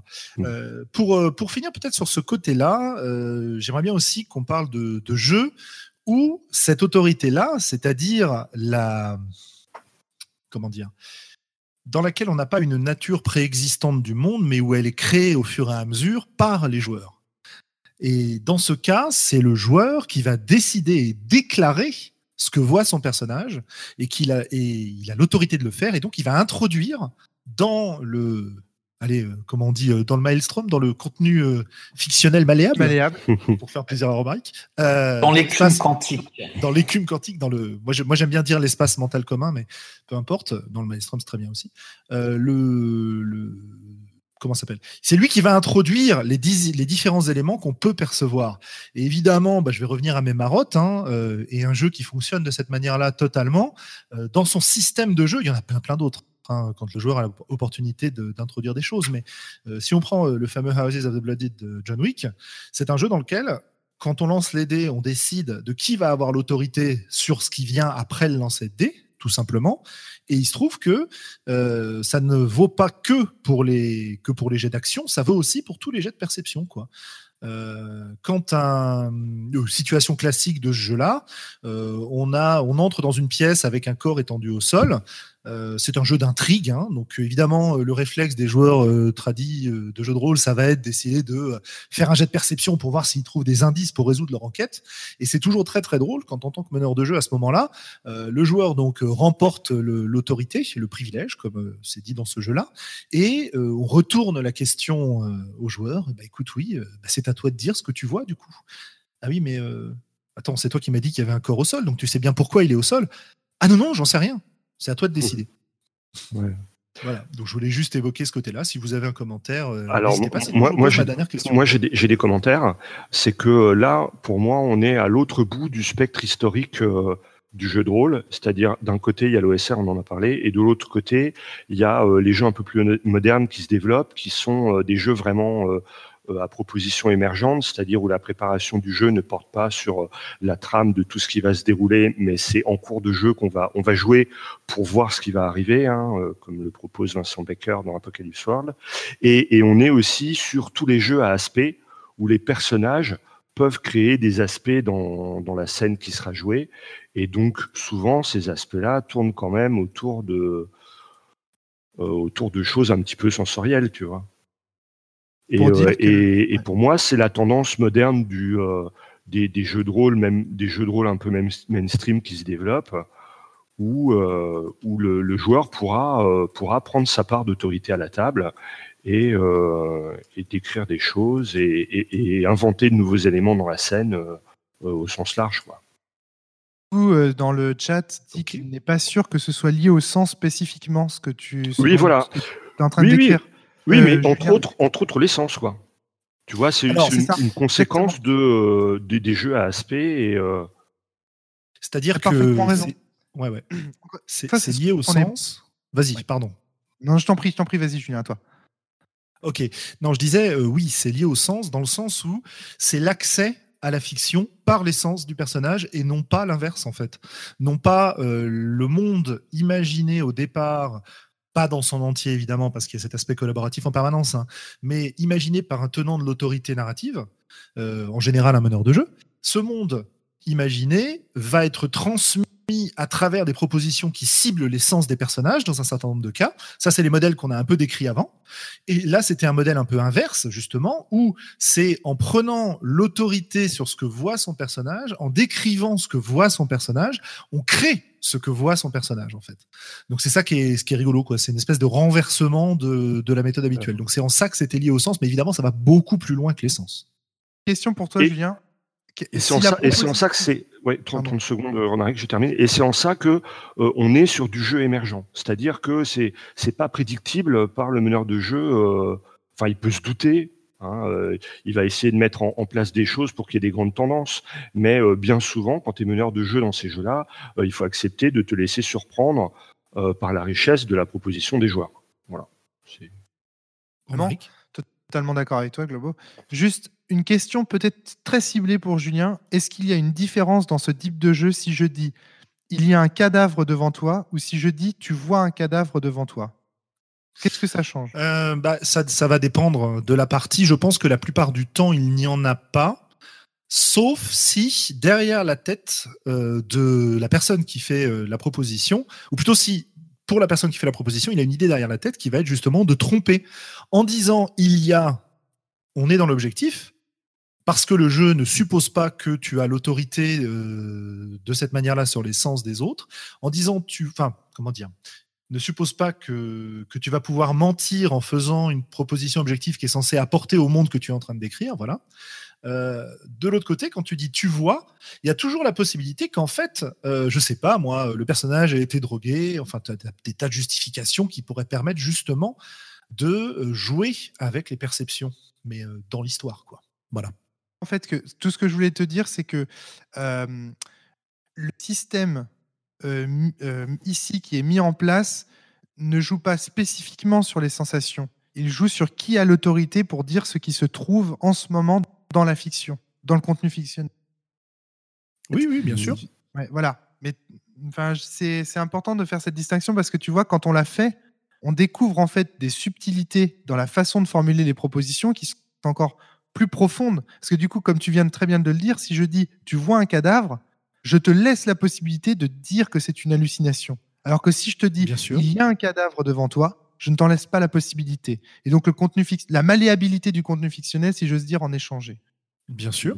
C'est pour ça que je parlais d'accès par l'essence à cette euh, dimension-là, en fait. Et c'est pour ça que je l'intégrais dans la discussion sur l'essence. C'était plus une question d'accès qui était inverse. C'est ce que je disais tout à l'heure. Voilà.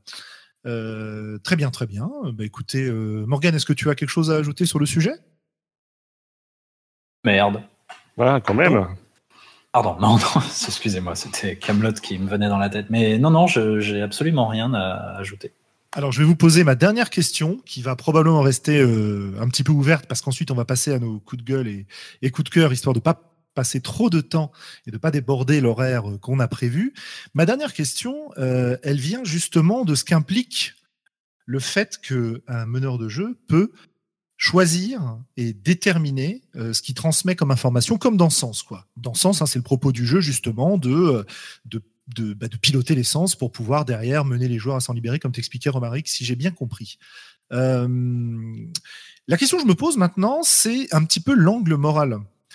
Quand on est dans un jeu, euh, qu'on l'aborde du côté narrativiste, pour prendre la GNS et l'interprétation de la GNS qu'on a pas mal entendu euh, sur la cellule, ou que euh, on le prenne du point de vue du, du jeu moral de Thomas Munier, euh, quelle est la valeur d'une décision morale dans un jeu? Est-ce que, ou plutôt, est-ce que la valeur de la décision morale dans un jeu où on est face à une réalité objective à l'intérieur du jeu, etc., avec toutes les réserves qu'on a déjà émises, et dans un jeu où l'essence des personnages les trompe parce que c'est le propos du jeu. Waouh. Je ne sais pas si je suis très clair. mais, euh, Mais qu'est-ce Mais- que la réalité d'abord non, mais en fait, mon idée, c'est est-ce que euh, est-ce qu'une décision morale prise par rapport à des mensonges perceptifs a le même intérêt en jeu qu'une décision morale prise par rapport à ce qui est considéré comme la réalité dans le jeu? Et ouais, je, je vois, je, je vois, je commence à comprendre ta question. C'est gros, noté, c'est noté sur 12 points. hein. C'est noté sur 12 points, absolument. oui, oui. Est-ce que parce que finalement ce n'était qu'un rêve, c'était moche d'y tuer ma grand-mère? C'est-à-dire en fait, euh, en gros, Oui, oui, bah, très bien. Très oui, bien. mais c'est ça. C'est ça. C'est-à-dire en fait, est-ce que bon, imaginons cette nuit que j'ai rêvé que euh, j'allais tuer Thomas Munier. J'ai rêvé. Je, je suis jaloux comme un poutre de Thomas Munier. Je veux dire, c'est dégueulasse. Puis euh, machin. J'ai décidé de l'assassiner euh, en rêve. J'ai décidé de l'assassiner en rêve. Est-ce que c'est Est-ce que, enfin, comment on juge ça, quoi? Est-ce que c'est Romaric qui est dégueulasse de vouloir assassiner Thomas Munier? Mais en même temps, c'était qu'un rêve, tu vois. Dans les actes, dans les faits, euh, Mu- Munier, tu dors. J'adore cette Oh, bah, euh, donc, mais dans les faits, j'ai quand même assassiné personne. J'ai assassiné personne. Donc en fait, euh, qui, est-ce qu'on juge? Eh ben, je vais te dire un truc, Julien. J'ai appris récemment, grâce à un livre euh, que, dont j'ai parlé sur la cellule récemment, qui est un livre d'Ernesto de Martino, que ça, ça dépendait complètement de ta conception de l'identité personnelle, en fait. Si en fait, ta question, Mhm. pour y trouver la réponse, il faut se poser une question très, très, très, très compliquée euh, sur laquelle les philosophes planchent depuis des années et des années, sur laquelle on n'a toujours pas de réponse et on espère que la biologie, que la physique euh, va nous en donner des réponses, mais pour l'instant on n'en trouve pas encore. C'est qu'est-ce que je, qu'est-ce que je suis, putain? Qu'est-ce que je suis? Et, euh, et c'est et c'est et en fait euh, c'est pas facile. C'était la question que je me posais aussi quand j'ai joué à Démiurge. Mais qui est-ce qu'on juge dans Démiurge Est-ce que c'est moi en tant que joueur Est-ce que c'est mes choix politiques en tant que joueur Ou est-ce que ce sont les choix de mon personnage dans, dans la fiction? Et ben dans moi, moi par exemple, Ah là, oui. mets le doigt sur ce qui me dérange dans les jeux, parce que moi, j'arrive pas à jouer au type de, à ce type de jeu-là, justement. Les jeux, euh, comment dit Thomas déjà euh, à, moraux. Proposition Les jeux moraux. J'arrive pas à y jouer parce que j'ai toujours l'impression que ce qu'on met sur la table à ce moment-là, ce sont mes valeurs, et qu'on prend un joli petit poignard fictionnel et qu'on les torture dans une, en permanence. Ouais, il y a un peu, il y a un peu de ça, oui. Je supporte pas ça. Et du coup, euh, Du coup, la question, ouais, ouais. Et la question, elle est, elle est effecti- elle existe effectivement sur la distinction euh, joueur-personnage, évidemment. Mais elle, est, vi- elle existe aussi au point de vue du personnage lui-même, dans le sens où quand je prends une décision pour mon personnage, en, en- en essayant de prendre la décision non pas par rapport à ce que moi je crois, mais ce que croit le personnage, bref, en, jouant le personnage, quoi. euh, Est-ce que ça a la même portée si je prends cette décision par rapport à des informations fausses ou par rapport à des informations objectives? Tu vois, c'est euh, ce, que, ce que tu disais, et c'est l'autre pan en fait qui, qui m'intéressait dans la question. Mais il y a aussi ce côté-là en fait qui m'interpelle. Pourquoi Pourquoi il m'interpelle? Parce que ce sont des jeux qui sont faits pour s'interroger sur ces questions-là et pour jouer avec cette question-là en fait, pour jouer avec ce côté moral qui peut être vu comme étant euh, comment le joueur va réagir face à une situation morale et faire travailler son personnage par rapport à cette situation, mais vis-à-vis de ses convictions à lui. Mais ça peut aussi être vu par l'angle de je suis en train d'essayer de jouer un personnage qui a une moralité particulière parce que j'ai envie d'expérimenter cette façon de penser. Et euh, vis-à-vis de ce, point de vue-là, comment je m'en sors quand je suis Est-ce que ça change quelque chose Peut-être tout simplement d'être face à euh, des situations dans lesquelles le meneur de jeu m'a menti et des situations dans lesquelles le meneur de jeu ne m'a pas menti vis-à-vis du monde? Euh, tout simplement parce que, comment dire, j'ai, moi personnellement, pour vous donner mon, mon sentiment de ce point de vue-là, j'ai l'impression que si je suis face à une situation que je sais objective, je vais pouvoir m'investir dans la situation et je vais pouvoir faire un choix dans lequel j'aurai l'impression que mon choix a eu une importance. Alors que si je suis en train de le faire et que juste derrière, euh, bah, on me dit euh, ce n'était qu'un rêve ou je me rends compte que mes perceptions ont changé, ça peut être intéressant hein, de, de, de, gérer la situation ensuite de ce point de vue-là.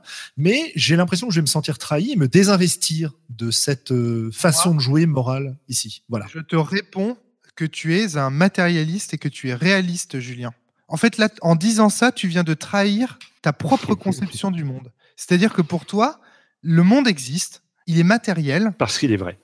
Parce qu'il est, et voilà, exactement. Parce que si tu étais, par exemple, et c'est ce qu'on apprend dans le livre d'Ernesto De Martino d'ailleurs, c'est-à-dire que si tu étais un, un, un, aborigène ou un défenseur de ce que Ernesto appelle le magisme, il fait une espèce de grand paquet comme ça dans lequel il met tous les peuples qui croient peu ou prou à la magie, ce qui est à mon avis une erreur de son bouquin, mais bon, bref, passons.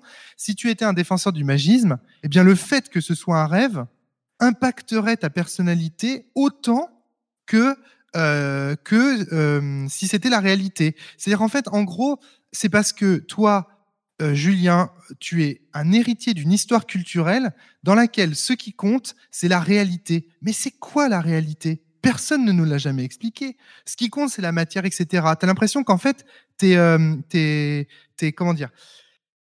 C'est en fait tu trahis ta conception du monde quand tu dis ça Julien. Tu dis en fait bah moi Absolument. ce qui compte c'est la réalité dure, objective et c'est là-dedans que j'ai envie de c'est là-dedans que j'ai envie de de comment dire de d'interagir et c'est avec ça que j'ai envie d'avoir des des conséquences et des retombées et compagnie. Et en fait euh, ça, ça, dit des choses sur toi ce que tu viens de nous dire là. Ça, mais ah par mais contre bien euh, sûr. Et voilà. Et ça c'est très intéressant. Pour le coup, c'est un des gros points des, c'est un des gros points des jeux euh, moraux, c'est que justement, ils permettent de, à travers, comme ça, on fait, allez, on va dire, je vais jouer un raciste ce soir, par exemple, allez, je vais me mettre dans une posture morale que je n'embrasse pas, etc. Du coup, je vais jouer des caricatures de racistes que je connais. Ouais, mais je vais quand même emprunter ces caricatures à des gens que je connais vraiment, qui sont vraiment des gens euh, racistes et compagnie. Et finalement, en fait, c'est quand même une partie de moi, tu vois, que je vais, euh, que je vais, que je vais, que je vais critiquer, quoi, en fait. Alors, ça, ça c'est une, ça c'est une manière aussi de, de, de, répondre à cette question, de dire qu'en fait, il y a jamais, il y a jamais de pure fiction, que tout est quand même une partie de nous euh, euh, qu'on qu joue et qui est en jeu, qu'on engage dans, dans, dans, le contenu fictionnel d'une partie du rôle. Et donc, du coup, même si c'est qu'un rêve, ouais, d'accord, mais enfin, le rêve, il a quand même sacrément ma gueule quand même. Et il a quand même sacrément euh, des aspects qui me ressemblent. Est-ce que, je sais pas si je suis très clair non plus. Ah, mais je suis, je suis parfaitement d'accord euh, avec toi parce que, notamment, si je pose cette question, c'est parce qu'il existe différentes façons de l'aborder et qu'effectivement, moi, je vous ai exposé mon point de vue qui est tout à fait lié à ma conception du monde, comme tu le, comme tu le dis. Mais euh, qui, qui n'est pas une conception qui a besoin d'être universelle ou que, dont je veuille convaincre qui que ce soit, si tu veux. Donc c'est pour ça que je pose la question. C'est vraiment pour savoir qu'est-ce que ça change? Est-ce que ça change quelque chose? Est-ce qu'il y a que pour moi que ça change quelque chose parce que je vois les choses de cette manière-là? Ou est-ce que, euh, de façon plus générale, euh, comment dire, euh, je sais, je sais plus. Voilà, je sais plus. Alors moi, moi je suis perdu dans mon propre propos. Vas-y. Je, vais, je vais te répondre. Ah non, Morgane ouais, vas-y, vas-y, Morgane. Vas-y, Morgane. Ouais, c'est Alors, ça, va faire écho. Enfin, c'est pour répondre à, vous deux, à Julien et à, Romaric, mais euh, dans, ma manière de jouer, et alors je, pré, je précise du coup en avance pour Romaric, c'est pas euh, je dis que tout le monde devrait jouer comme ça, c'est juste moi, ma façon de jouer. Euh, ma façon de jouer, c'est que dans chacun des personnages que, je joue, qui sont relativement différents les uns des autres, je, mets il y a nécessairement une espèce d'émanation morale de, qui je suis. D'accord? Euh, Mais cela dit, ce, qui va ressortir du, jeu de ce personnage euh, ne, finalement ne concerneront que moi. Quand je joue à un jeu de rôle, je ne joue pas pour les autres. Je joue avec les autres, hein, bien sûr, c'est le principe. Euh, mais je joue pour tout ce qui est d'aspect moral, je joue pour moi. Euh, ça ne m'intéresse pas du tout de savoir comment les autres perçoivent la moralité de mon personnage ou ma propre moralité derrière euh, mon personnage. Je m'en fiche absolument complètement. Moi, ce qui m'intéresse, c'est ce que ça va me, ce, qui va me revenir à moi, ce que ça va refléter pour euh, pour moi. Ça va, ce qui va me permettre entre guillemets de grandir un peu intérieurement. Et de ce point de vue-là. Quand, on parle de changement de, perception, bah, je dirais que ça n'a pas vraiment d'importance. On s'en fiche un peu fondamentalement parce que euh, ce que tu vas faire, ce que tu vas mettre dans, ton personnage et ce qu'il va accomplir, que ce soit dans un rêve ou que ce soit dans la réalité, euh, dans le monde ou en méta, euh, je veux dire, c'est ce qui te revient à toi qui est important, peu importe que tu l'aies que, fait dans un, dans, un rêve ou que tu l'aies fait dans une espèce de pseudo-réalité de, de l'univers. Je trouve pas que ça a vraiment une grande, une grande importance. Euh, mais voilà, c'est juste pour, pour, rebondir, je suis, en, je suis encore en ligne là ou j'ai Oui, oui, oui, avec les D'accord. Okay. Euh, parce que Romaric avait commencé son intervention en disant qu'il pouvait pas justement jouer à des jeux euh, entre guillemets à proposition, euh, à proposition morale et euh, et, voilà, moi quand je joue une, petite vieille dame euh, qui, euh, qui, aide sa petite euh, compagnie en les soignant euh, en les amusant, en faisant faire des tours à son, à son chameau apprivoisé, ce qui, a été le cas dernièrement, ou euh, quand je joue le dernier des, des connards du lycée qui passe son temps à, humilier les autres, je veux dire, je prends ces deux jeux-là en particulier, c'était une partie respectivement de Ryu, j'ai mangé le nom. Ryu Tabac voilà, et une partie de, Monster Hearts. Et au cours de ces deux parties-là, les, justement, les, perceptions qu'on pouvait avoir euh, sur, sur notre environnement ont, changé.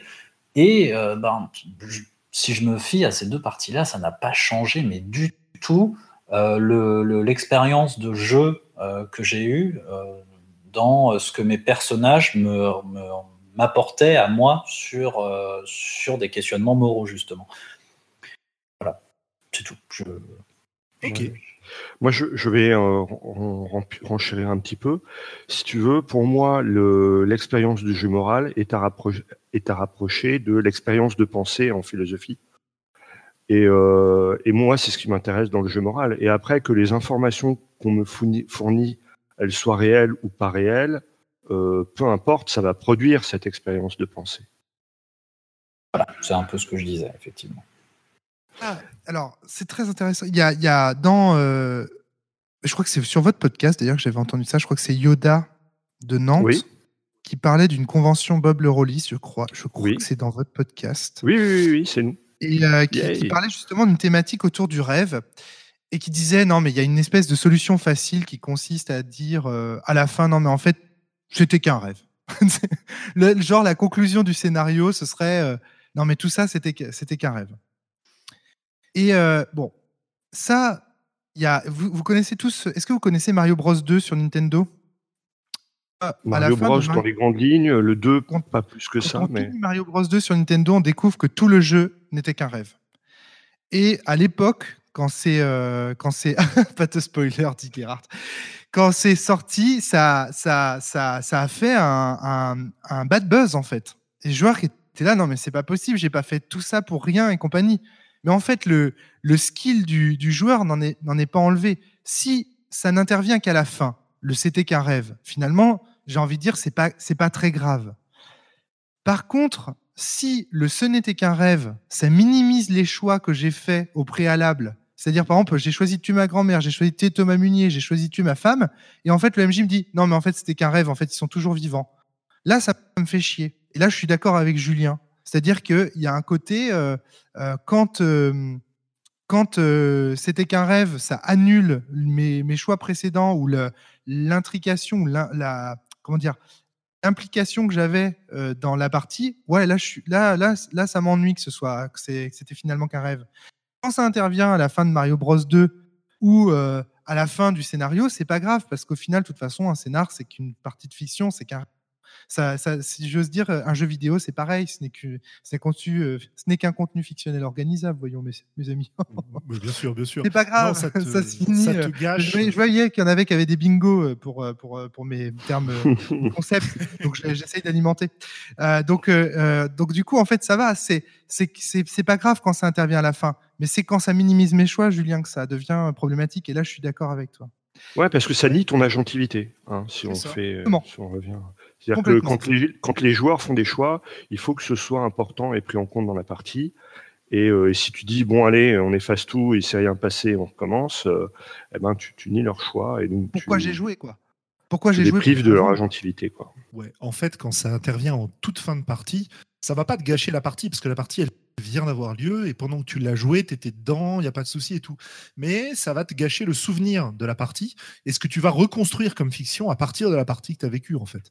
Donc euh, voilà, c'est pour ça que moi ça me touche de ce point de vue-là. En tout cas, bah écoutez, merci pour ces le interventions. Je pense qu'on a. Ah, Ouais, J'avais bah, plein d'autres trucs à dire. Oh, c'est tellement frustrant. j'ai au moins deux autres points. Vas-y, vas-y, vas-y, vas-y, je t'en prie. Allez, tu me laisses encore un peu de temps Parce que toi, tu as fait laisse encore s'appelle 5-10 minutes. Ouais. De mauvais rêves quand même, qui Ouais. juste parle de ça et de l'impact justement des, des, des rêves dans euh, la réalité. Dans De mauvais rêves, justement, là, je trouve que le rêve, il, est, euh, il fait part euh, du réel parce que justement, tu as choisi une civilisation dans laquelle le rêve a un grand impact sur le réel. C'était juste pour te rendre, rendre à César ce qui appartient à César, c'est-à-dire que tout ce que j'ai dit sur l'impact aussi du rêve sur la réalité, il y a quelqu'un qui, autour de ce- cette table, euh, Julien Poire, qui a travaillé euh, dessus aussi dans, son jeu. Donc euh, voilà, ça c'était mon premier point. Et mon deuxième point, pour répondre à Morgane et pour aller plus loin euh, dans l'explication de pourquoi j'arrive pas à jouer à ces enjeux moraux, Thomas a une explication. Il dit en gros, Romaric, tu deviens un monstre quand tu joues à un jeu moral, parce que tu te caricatures tellement et tu caricatures tellement les positions des personnages. Toi, tu citais une petite vieille tout à l'heure, Morgane, que tu as pris. Ou Oui, moi, bah, par oui, exemple, parce que parce que parce que c'était deux, euh, c'était entre le, le- le- voilà le lycéen euh, connard, le jock euh, qui humilie euh, tout le monde à l'école et la petite vieille qui elle était un peu le centre moral de toute l'équipe dans ce jeu-là. C'est vraiment deux opposés. euh, voilà. bah, Marqué. justement, si j'avais dû jouer ces deux personnages dans une partie de, de jeux mo- moraux, de jeu moral, pardon, eh bien, eh bien, je les aurais caricaturés. Et au final, ce serait devenu ce que Thomas Munier appelle des monstres. C'est-à-dire qu'en fait, à un moment donné, ils deviennent tellement caricaturaux, ces personnages, qu'ils deviennent finalement pas crédibles du tout.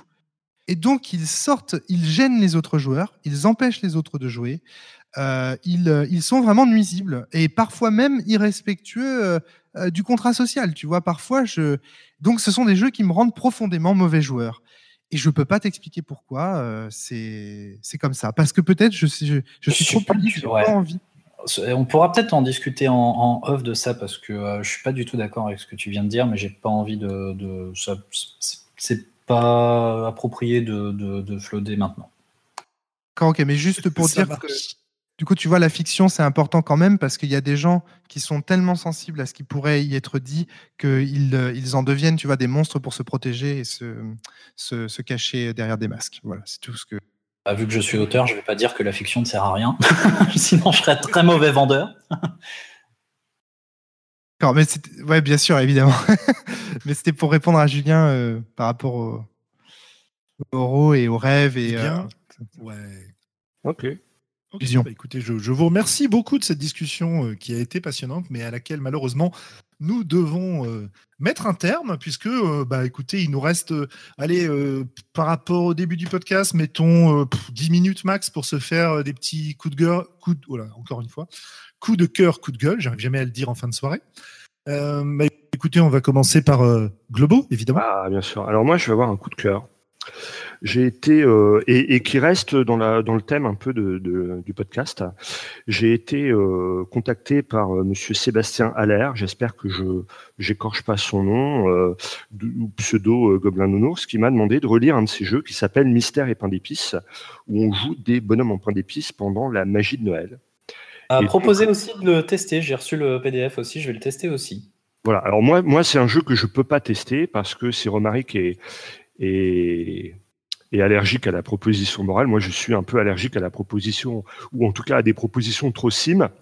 Et c'est vraiment un jeu, euh, un jeu d'ambiance où il, il, travaille beaucoup sur le thème de la magie de Noël, euh, les bonhommes en pain d'épices, les mythes qui vont autour, etc., euh, etc. Et, et c'est quand même un coup de cœur parce que même si je pense pas pouvoir jouer à ce jeu-là, j'ai pris beaucoup de plaisir à le lire. Euh, et, euh, et c'est vraiment inventif, euh, vraiment bien géré.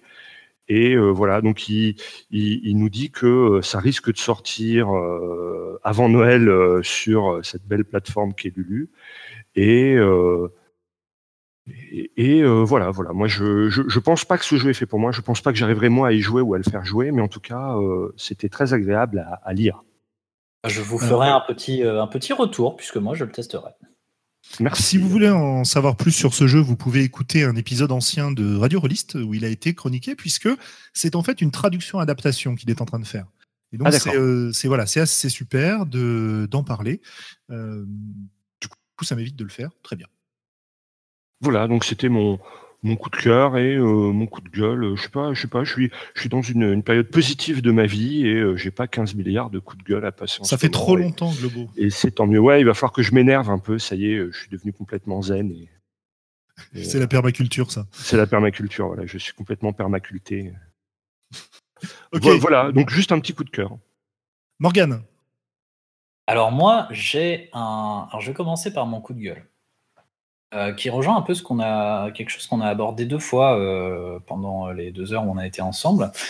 Euh, mon coup de gueule, ce sera pour ce que j'appelle les factualistes, les, auteurs, les écrivains, les MJ dans une certaine mesure, mais également les, voilà, les scénaristes, hein, qui, qui utilisent justement beaucoup de, de sensations factuelles, c'est-à-dire qui écrivent ou qui disent. Qui écrivent pour les auteurs. Elle ressent, euh, euh, elle ressent le froid, elle a froid, etc. Ou alors elle voit euh, des immeubles dans, la distance. Au lieu de, de, faire une vraie proposition artistique, comme je sais pas, le, froid pèse sur ses épaules, des immeubles délabrés la toise, voilà, des choses comme ça.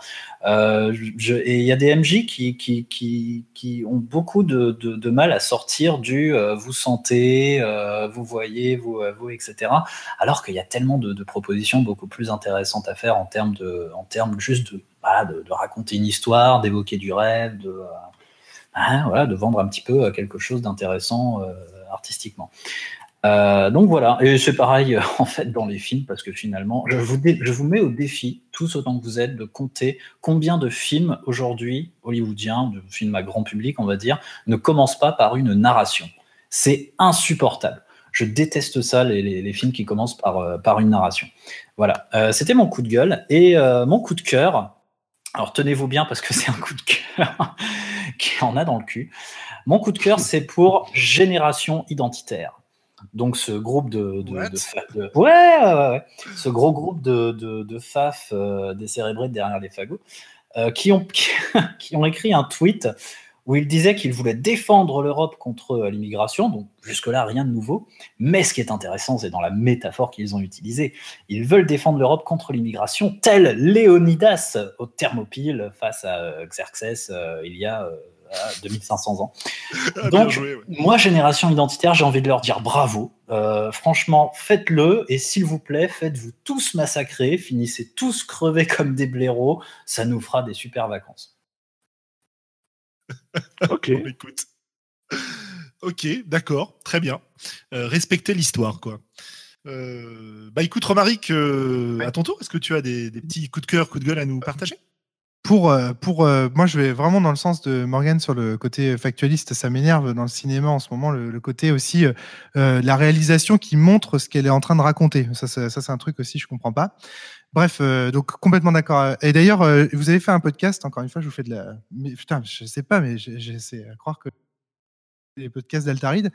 Je... Ah, il veut se faire réinviter, hein. Vous avez fait un podcast sur le sujet. Oui. Tell. Euh, ne vous contentez pas de ça. Enfin. Alors, mon, mon, mon coup de cœur, c'est bien sûr la blogosphère euh, rôliste que je trouve juste euh, trop vivante en ce moment. Euh, sur les réseaux sociaux, que ce soit grâce à des gens comme euh, Marion Amar, grâce à vous aussi, grâce à Radio Rolliste, bien sûr. Je trouve que la, la globosphère et la, la blogosphère, la blogosphère rôliste, enfin, le, toutes, les, tous, tous les, c'est très vivant. Voilà, il y a plein de critiques. Enfin, enfin, putain. Enfin, il y a des critiques de jeux de rôle, c'est-à-dire des vraies critiques, euh, au sens où euh, on dit pas uniquement ah bah le jeu de rôle il fait euh, 340 pages et puis bah il est bien mis en page, il y a des belles illustrations. Non, enfin on rentre dans le vif du sujet, on parle des mécaniques, on parle des propos, on parle des incohérences, on parle euh, des choses bien aussi qu'il y a dans le jeu parce qu'il y en a. Et ça c'est vraiment bien. Enfin, euh, donc ça c'est mon gros coup de cœur. Je trouve que vraiment le, le jeu de rôle est en train de s'émanciper d'une espèce de critique euh, euh, chroniqueuse molle euh, des, des jeux euh, euh, qui se contentent justement de faire la, la description du sommaire du jeu. Donc ça, je trouve ça vraiment euh, super.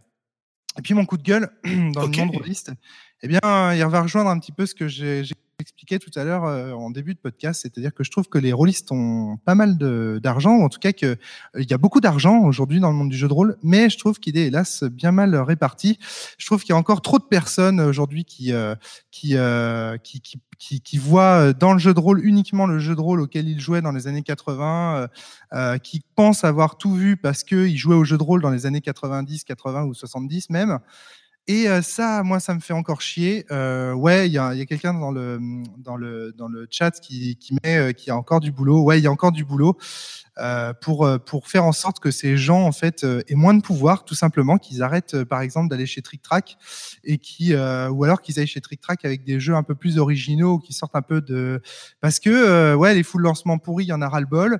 Euh, les, euh, les jeux euh, à papa euh, euh, qui ne qui changent pas d'un iota et qui font croire que le jeu de rôle est une espèce d'entité monolithique euh, qui se contente du jeu de rôle traditionnel. Euh, les Norman qui font maintenant des vidéos pour présenter euh, le jeu de rôle vraiment pourri des années 80. Quand on voit même le joueur du grenier qui va critiquer les jeunesses en disant que c'est pourri, qui nous présente dans ses émissions aventures euh, euh, une version de jeu de rôle absolument aussi pourrie que les, les versions des jeunesses qu'il présente. Moi, ça, j'en ai marre. J'en ai ma claque. J'en ai marre que le, vieux jeu de rôle euh, est pignon sur rue comme ça et qu'on ne. J'ai envie qu'on présente justement des choses OSR modernes qui montrent que justement on a fait avec des vieux pots des nouvelles soupes. Euh, J'ai envie qu'on nous présente des jeux, bah oui, des jeux pourquoi pas, des jeux moraux comme vous dites, des jeux un peu plus, euh, oui, avec des thématiques qui sortent des dragons, des elfes et des pathfinders. Je veux qu'on voit un peu plus médiatiquement, euh, on va dire dans le mainstream. Je veux qu'on voit euh, davantage euh, de, de choses de choses innovantes. Et c'est pour ça que même si je suis fatigué, mon militantisme ne, perdure. voilà. Eh ouais, la variété, il y a que ça de vrai. Mais, c'est intéressant ce que tu dis. Enfin, je- j'en profite 30 secondes.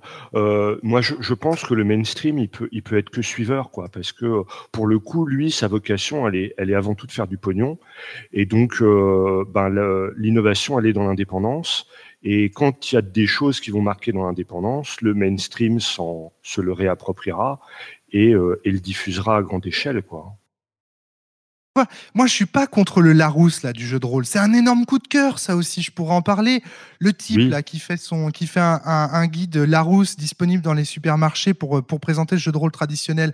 Mais moi, je dis oui à ça. Je dis oui, oui pour faire connaître le jeu de rôle traditionnel à un maximum de personnes. Il n'y a pas de problème.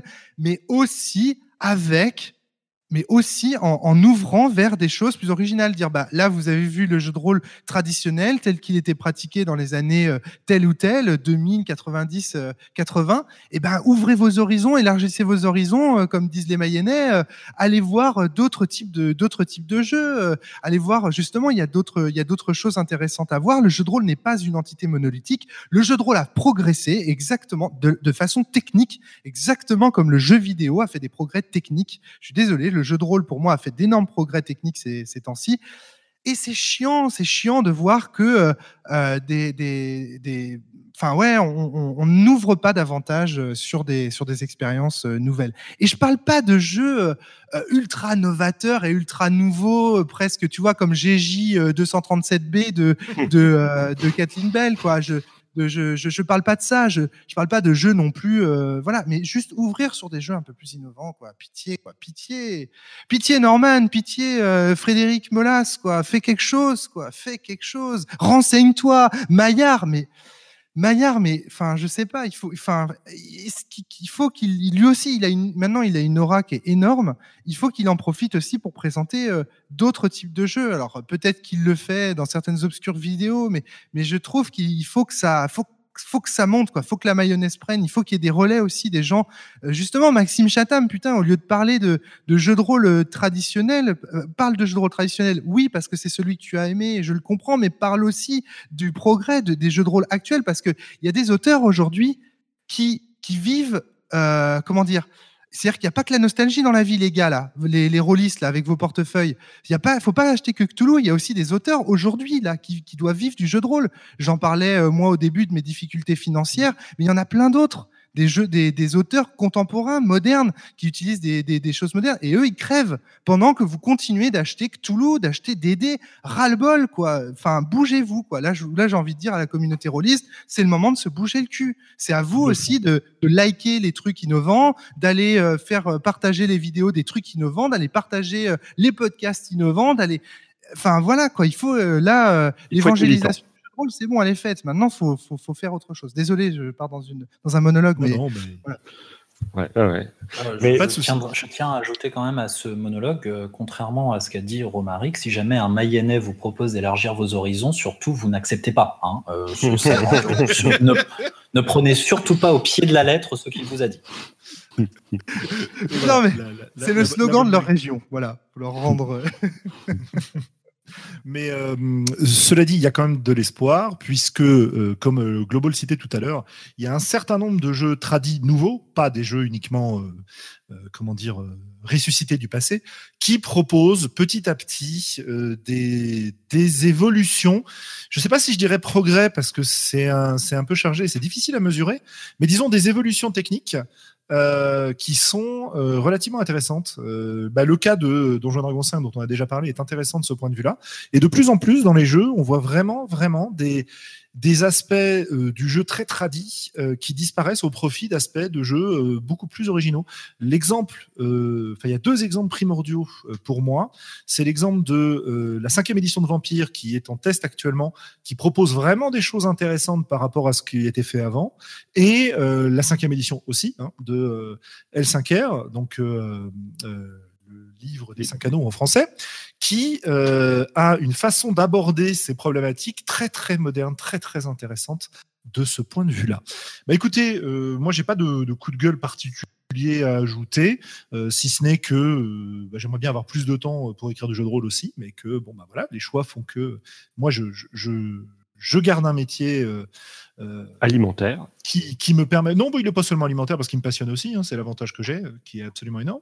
Et donc, au niveau euh, coup de cœur, eh ben, j'ai, je vais vous parler de, d'un bouquin euh, de Brandon Sanderson qui s'appelle Oathbringer, qui est le, le troisième tome des. Alors.